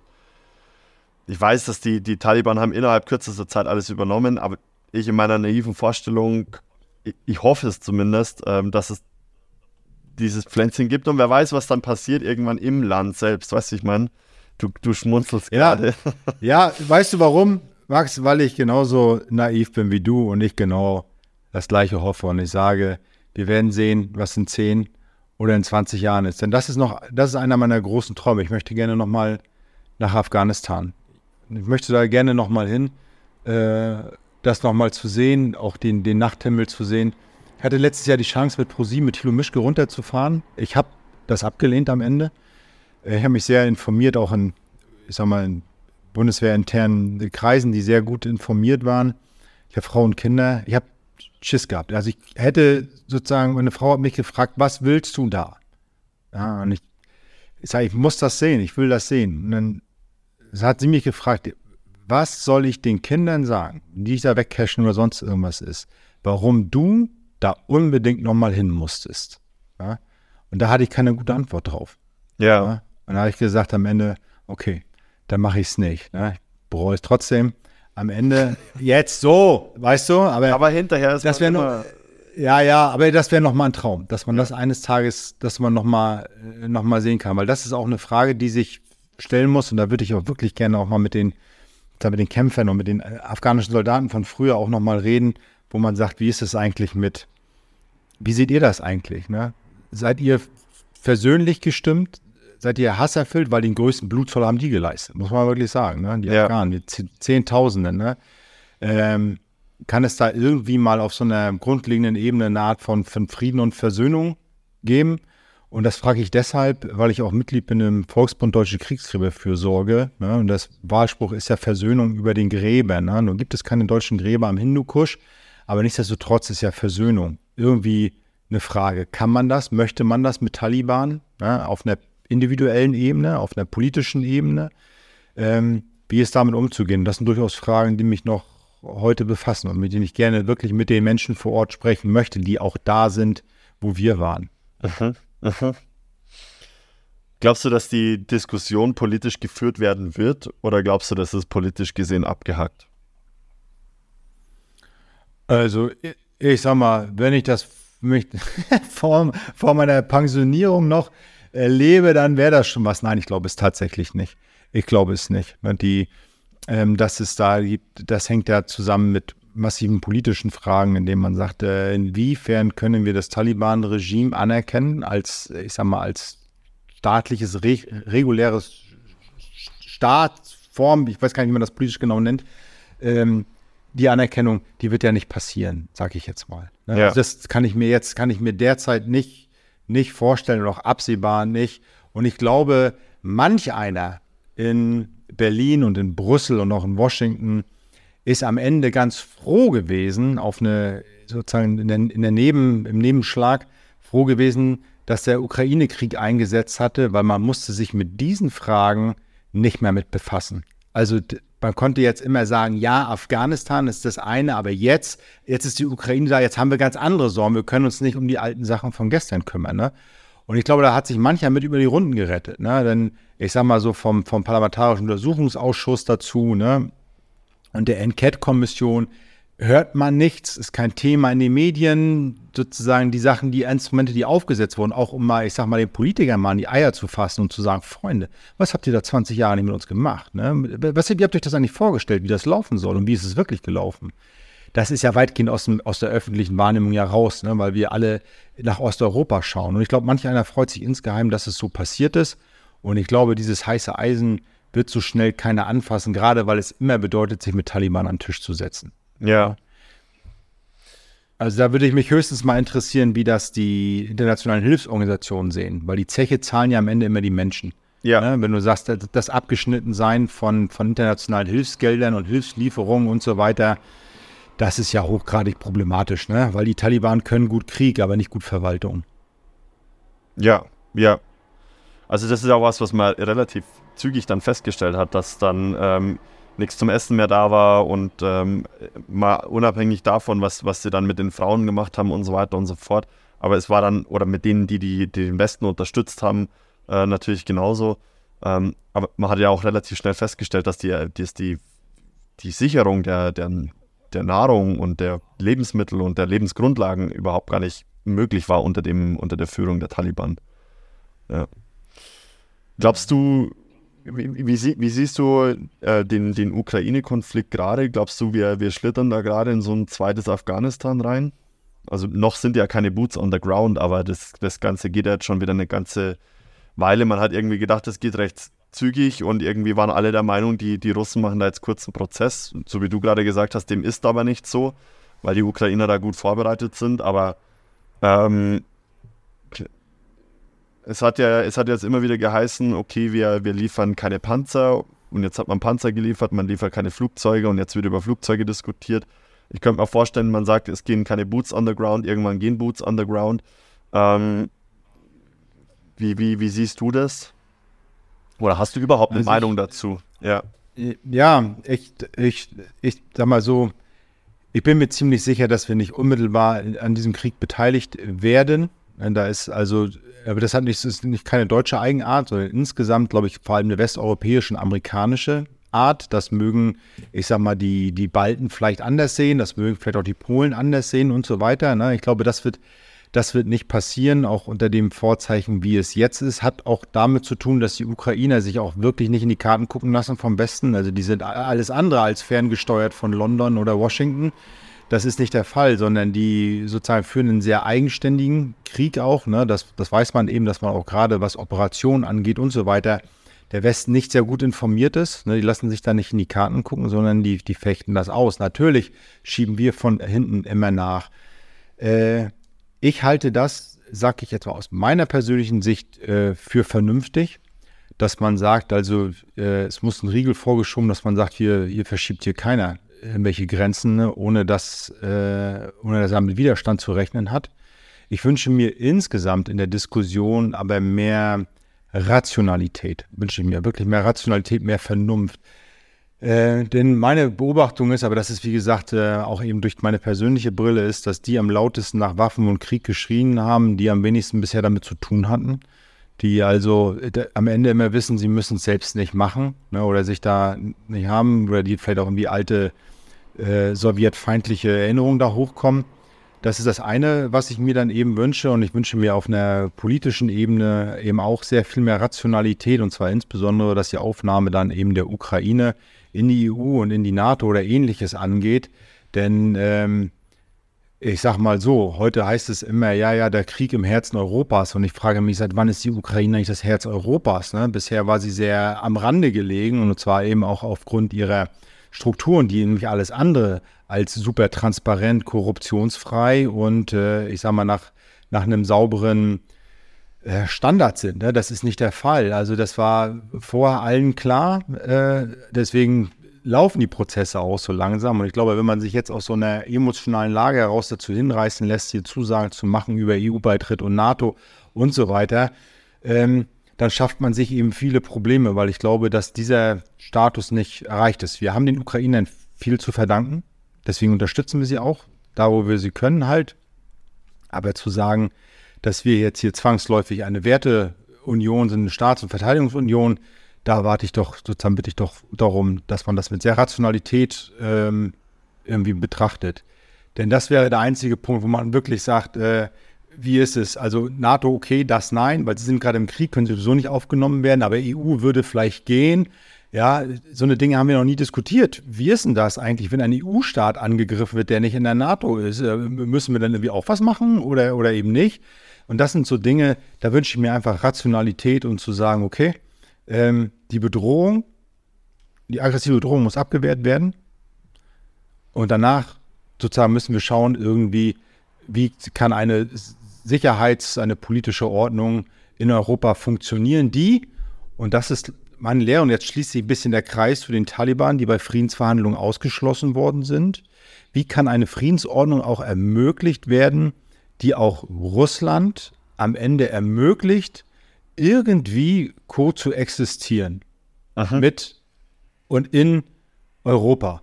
Ne, denn historische Vergleiche hinken immer sozusagen, aber du schaffst aus alten Konflikten, schaffst du ja neue. Ne? Nach dem Ersten Weltkrieg ist eben nicht gut verhandelt worden, ist nicht auf Augenhöhe verhandelt worden. Ne? Und die Probleme ziehen sich dann rein. Ich sag mal, so in die nächste Generation. Ne? Das muss in, in Russland nicht passieren, aber es gibt, mir fallen keine guten Beispiele ein, wo Besiegte in einem Konflikt die nicht beteiligt wurden, also was zu wirklich Frieden geführt hat. Wenn Konfliktparteien ausgeschlossen werden, also wenn die Verlierer, die Besiegten nicht Teil einer neuen Friedensordnung sind.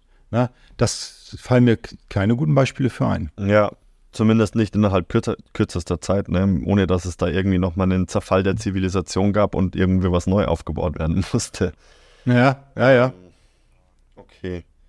Aber, aber interessant, also würdest du dann nicht vermuten, dass, also sagen wir mal, wir kommen an den Punkt, dass, mit der, äh, dass äh, wieder Frieden herrscht und man holt die Ukraine in die NATO mit rein, würdest du, hättest du da nicht die, die, die Angst oder siehst du da nicht die Gefahr, dass sich Russland um, dann wieder provoziert fühlt oder umso mehr provoziert fühlt, weil der Vergleich, den man ja immer bringt, ist so, äh, die USA versus Russland und man sagt ja dann auch, jetzt stellt euch vor, ähm, man nimmt Mexiko in, in diese, in diese BRICS-Staaten mit auf oder ein Militärbündnis zwischen China, Russland, Brasilien und äh, Südafrika. Und Indien gehört auch noch zu, zu den BRICS-Staaten. Ja, wird problematisch und das sind auch sozusagen viele Befindlichkeiten, die damit diskutiert werden. Ich sage mal so, ich halte es am Ende so, die Konflikte äh, vorherzusagen und wie und wo und wann sie sich genau entwickeln und die Konstellation, das ist Kaffeesatzleserei. Ich glaube, das wenigste von dem, was uns prophezeit wurde vor fünf oder vor zehn Jahren, ist irgendwie eingetreten oder die wirklichen Krisen sind wirklich erkannt worden. Also ob du nur die Finanzkrise, die Bankenkrise, äh, ich sag mal in den 2000er Jahren ich sag mal 9-11, weil wir heute am 11. September sind, ne? der, der Überfall letztendlich der, der Russen auf die Ukraine, wo man sagte, ja, dann ein paar Tage vor hat sich das so abgezeichnet, aber wir sind im Wesentlichen von all den Dingen überrascht worden. Ne? Mhm. Die Vorhersagekraft ist ziemlich, ist ziemlich gleich null. Du kannst nur versuchen, als Gesellschaft oder auch als Staat irgendwie ähm, dich resilient zu machen, sozusagen zu sagen, okay, es gibt Optionen sozusagen, wir müssen irgendwie in einem System leben, wo wir sagen, okay, es wird Krisen geben, ob Klima, Energie, Krieg, also Sicherheit, Wirtschaft, was auch immer, wird es geben. Wir müssen damit irgendwie umgehen. Wir brauchen einen gewissen Kern, wo wir sagen, hinter diese Linien treten wir nicht zurück. Und dann ist es am Ende eine kluge Politik, die eine langfristige Strategie verfolgt. Und das ist vielleicht eher noch meine, äh, mein Bedenken, wo man sagt, haben wir eigentlich in Deutschland und Europa eigentlich so etwas wie einen gemeinsamen Konsens über gewisse Dinge, wo wir sagen, das wird nicht verhandelt, egal was passiert, das sind unsere Leitlinien. Na? Und ich glaube, diese Diskussion wird zu sehr entlang, ich sag mal, von, von tagesaktuellen Fragen ähm, diskutiert. Und ich erinnere mich an Horst Köhler, der damals sagte, also wir sind irgendwie eine Wirtschaftsnation, wir sind Exportnation, sozusagen Seewege sind für uns sozusagen existenziell. Die müssen wir im Zweifelsfall eben auch mit Marinestreitkräften offen halten. Ne? Also Stichwort Piraterie äh, sozusagen, ne? Horn von Afrika und so weiter. Das hat den Mann am Ende irgendwie zum Rücktritt gebracht.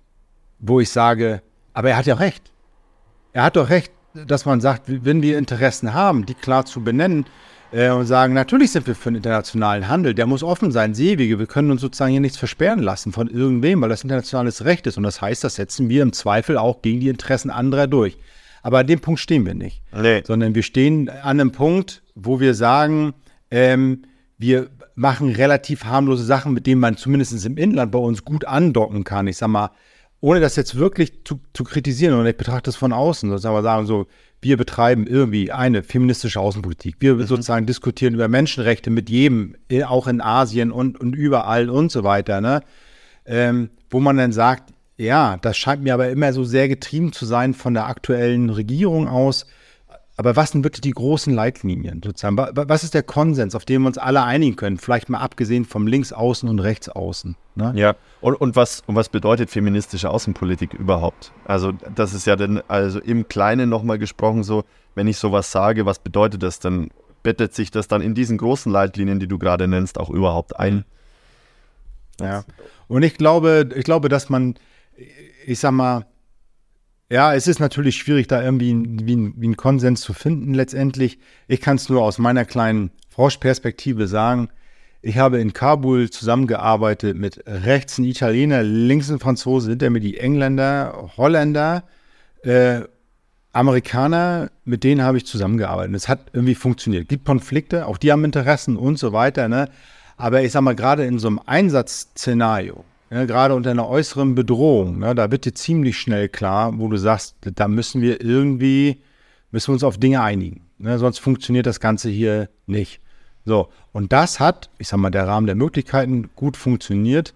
Äh, und ich wünsche mir einfach und hoffe einfach darauf, ähm, dass wir irgendwann auch den Mut finden, auch hier in Deutschland, insbesondere solch kritischen Fragen, Sicherheitsfragen, ähm, Strategiefragen, wirklich offen zu diskutieren und nicht nur hinter vorgehaltener Hand, dass sich kein Parlamentarier mit solchem Thema irgendwie vor die Tür traut, weil man Angst hat, irgendwie, dass man als nächstes dann hier so einen Shitstorm abkriegt und so weiter. Ne, das ja. würde ich mir einfach wünschen.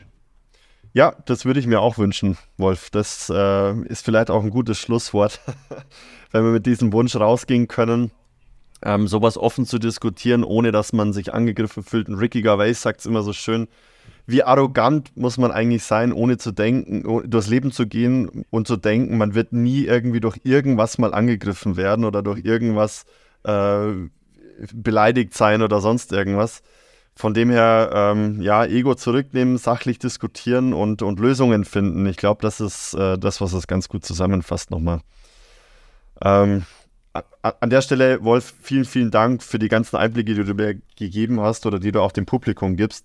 Ähm, für, für die Erfahrungen, die du geteilt hast, für, für das, was du gemacht hast, ja, dass du zumindest versucht hast, da in Afghanistan was zu bewirken. Und ich glaube daran, dass, dass ihr da Pflänzchen gesät habt, die dann vielleicht auch irgendwann äh, das Land den Frieden bescheren, den es verdient hat. Ähm, magst du den Leuten vielleicht trotzdem noch mal ganz gern mitgeben, wo sie dich finden können oder wo sie mehr von dir hören können, wenn sie, ähm, wenn sie sagen, dieses Gespräch hat ihnen jetzt gefallen und sie wollen einfach noch mal ähm, mehr über auch das Veteranentum und so weiter und so fort erfahren? Ja, leicht zu finden natürlich in den sozialen Medien bei Instagram und auch Facebook, TikTok, ähm, YouTube. Insbesondere dann eben auch, wenn es darum geht, ein bisschen tiefer reinzusehen in die Materie, was beschäftigt einfach Soldaten äh, und Veteranen. Und ich rede hier sozusagen vom Einsatzgeschädigten bis zu den Kriegern, ähm, auf politischer Ebene bis zur Generalität, dann eben auch in meinem Podcast, der da lautet It's Up to Us, ein Veteran-Podcast in dem ich eben mit all diesen Akteuren spreche, auch zum Beispiel mit äh, afghanischen Sprachmittlern. Ne? Wie sehen die die Perspektive? Weil Max, und deshalb danke ich dir eigentlich fürs Zuhören, ne? weil ich sozusagen ja sonst, du bist in die Rolle geschlüpft, die ich sonst in meinem Podcast eigentlich habe. Dann eben, ich habe auch Fragen, immer Fragen gehabt. Ne? Und ich habe mir die Leute gesucht, die mir diese Fragen beantworten können. Und ich danke dir wirklich, dass du dir die Zeit genommen hast, auch diese Aufmerksamkeit vor allem für dieses Thema dann genommen hast. Denn äh, als ich damals angefangen habe, sozusagen konnte ich ein bisschen was ansetzen, was geht, aber ich habe gemerkt, was es braucht. Eben Veteranen ähm, brauchen eine Stimme. Sie brauchen irgendwie eine Stimme, sie sind unsichtbar, unhörbar und äh, du hast mir heute die Stimme gegeben, die ich sonst anderen gebe und dafür bin ich dir sehr dankbar. Sehr gerne, Wolf. Jederzeit. Ähm, und vielleicht ergibt sich das ja in Zukunft irgendwann mal nochmal, wenn du noch mehr Informationen zusammengesammelt hast, dass wir uns doch ein zweites Mal austauschen. Würde mich freuen. Max, ich danke dir. Sehr gerne. Mach's gut, Wolf. Bis dahin. Ciao.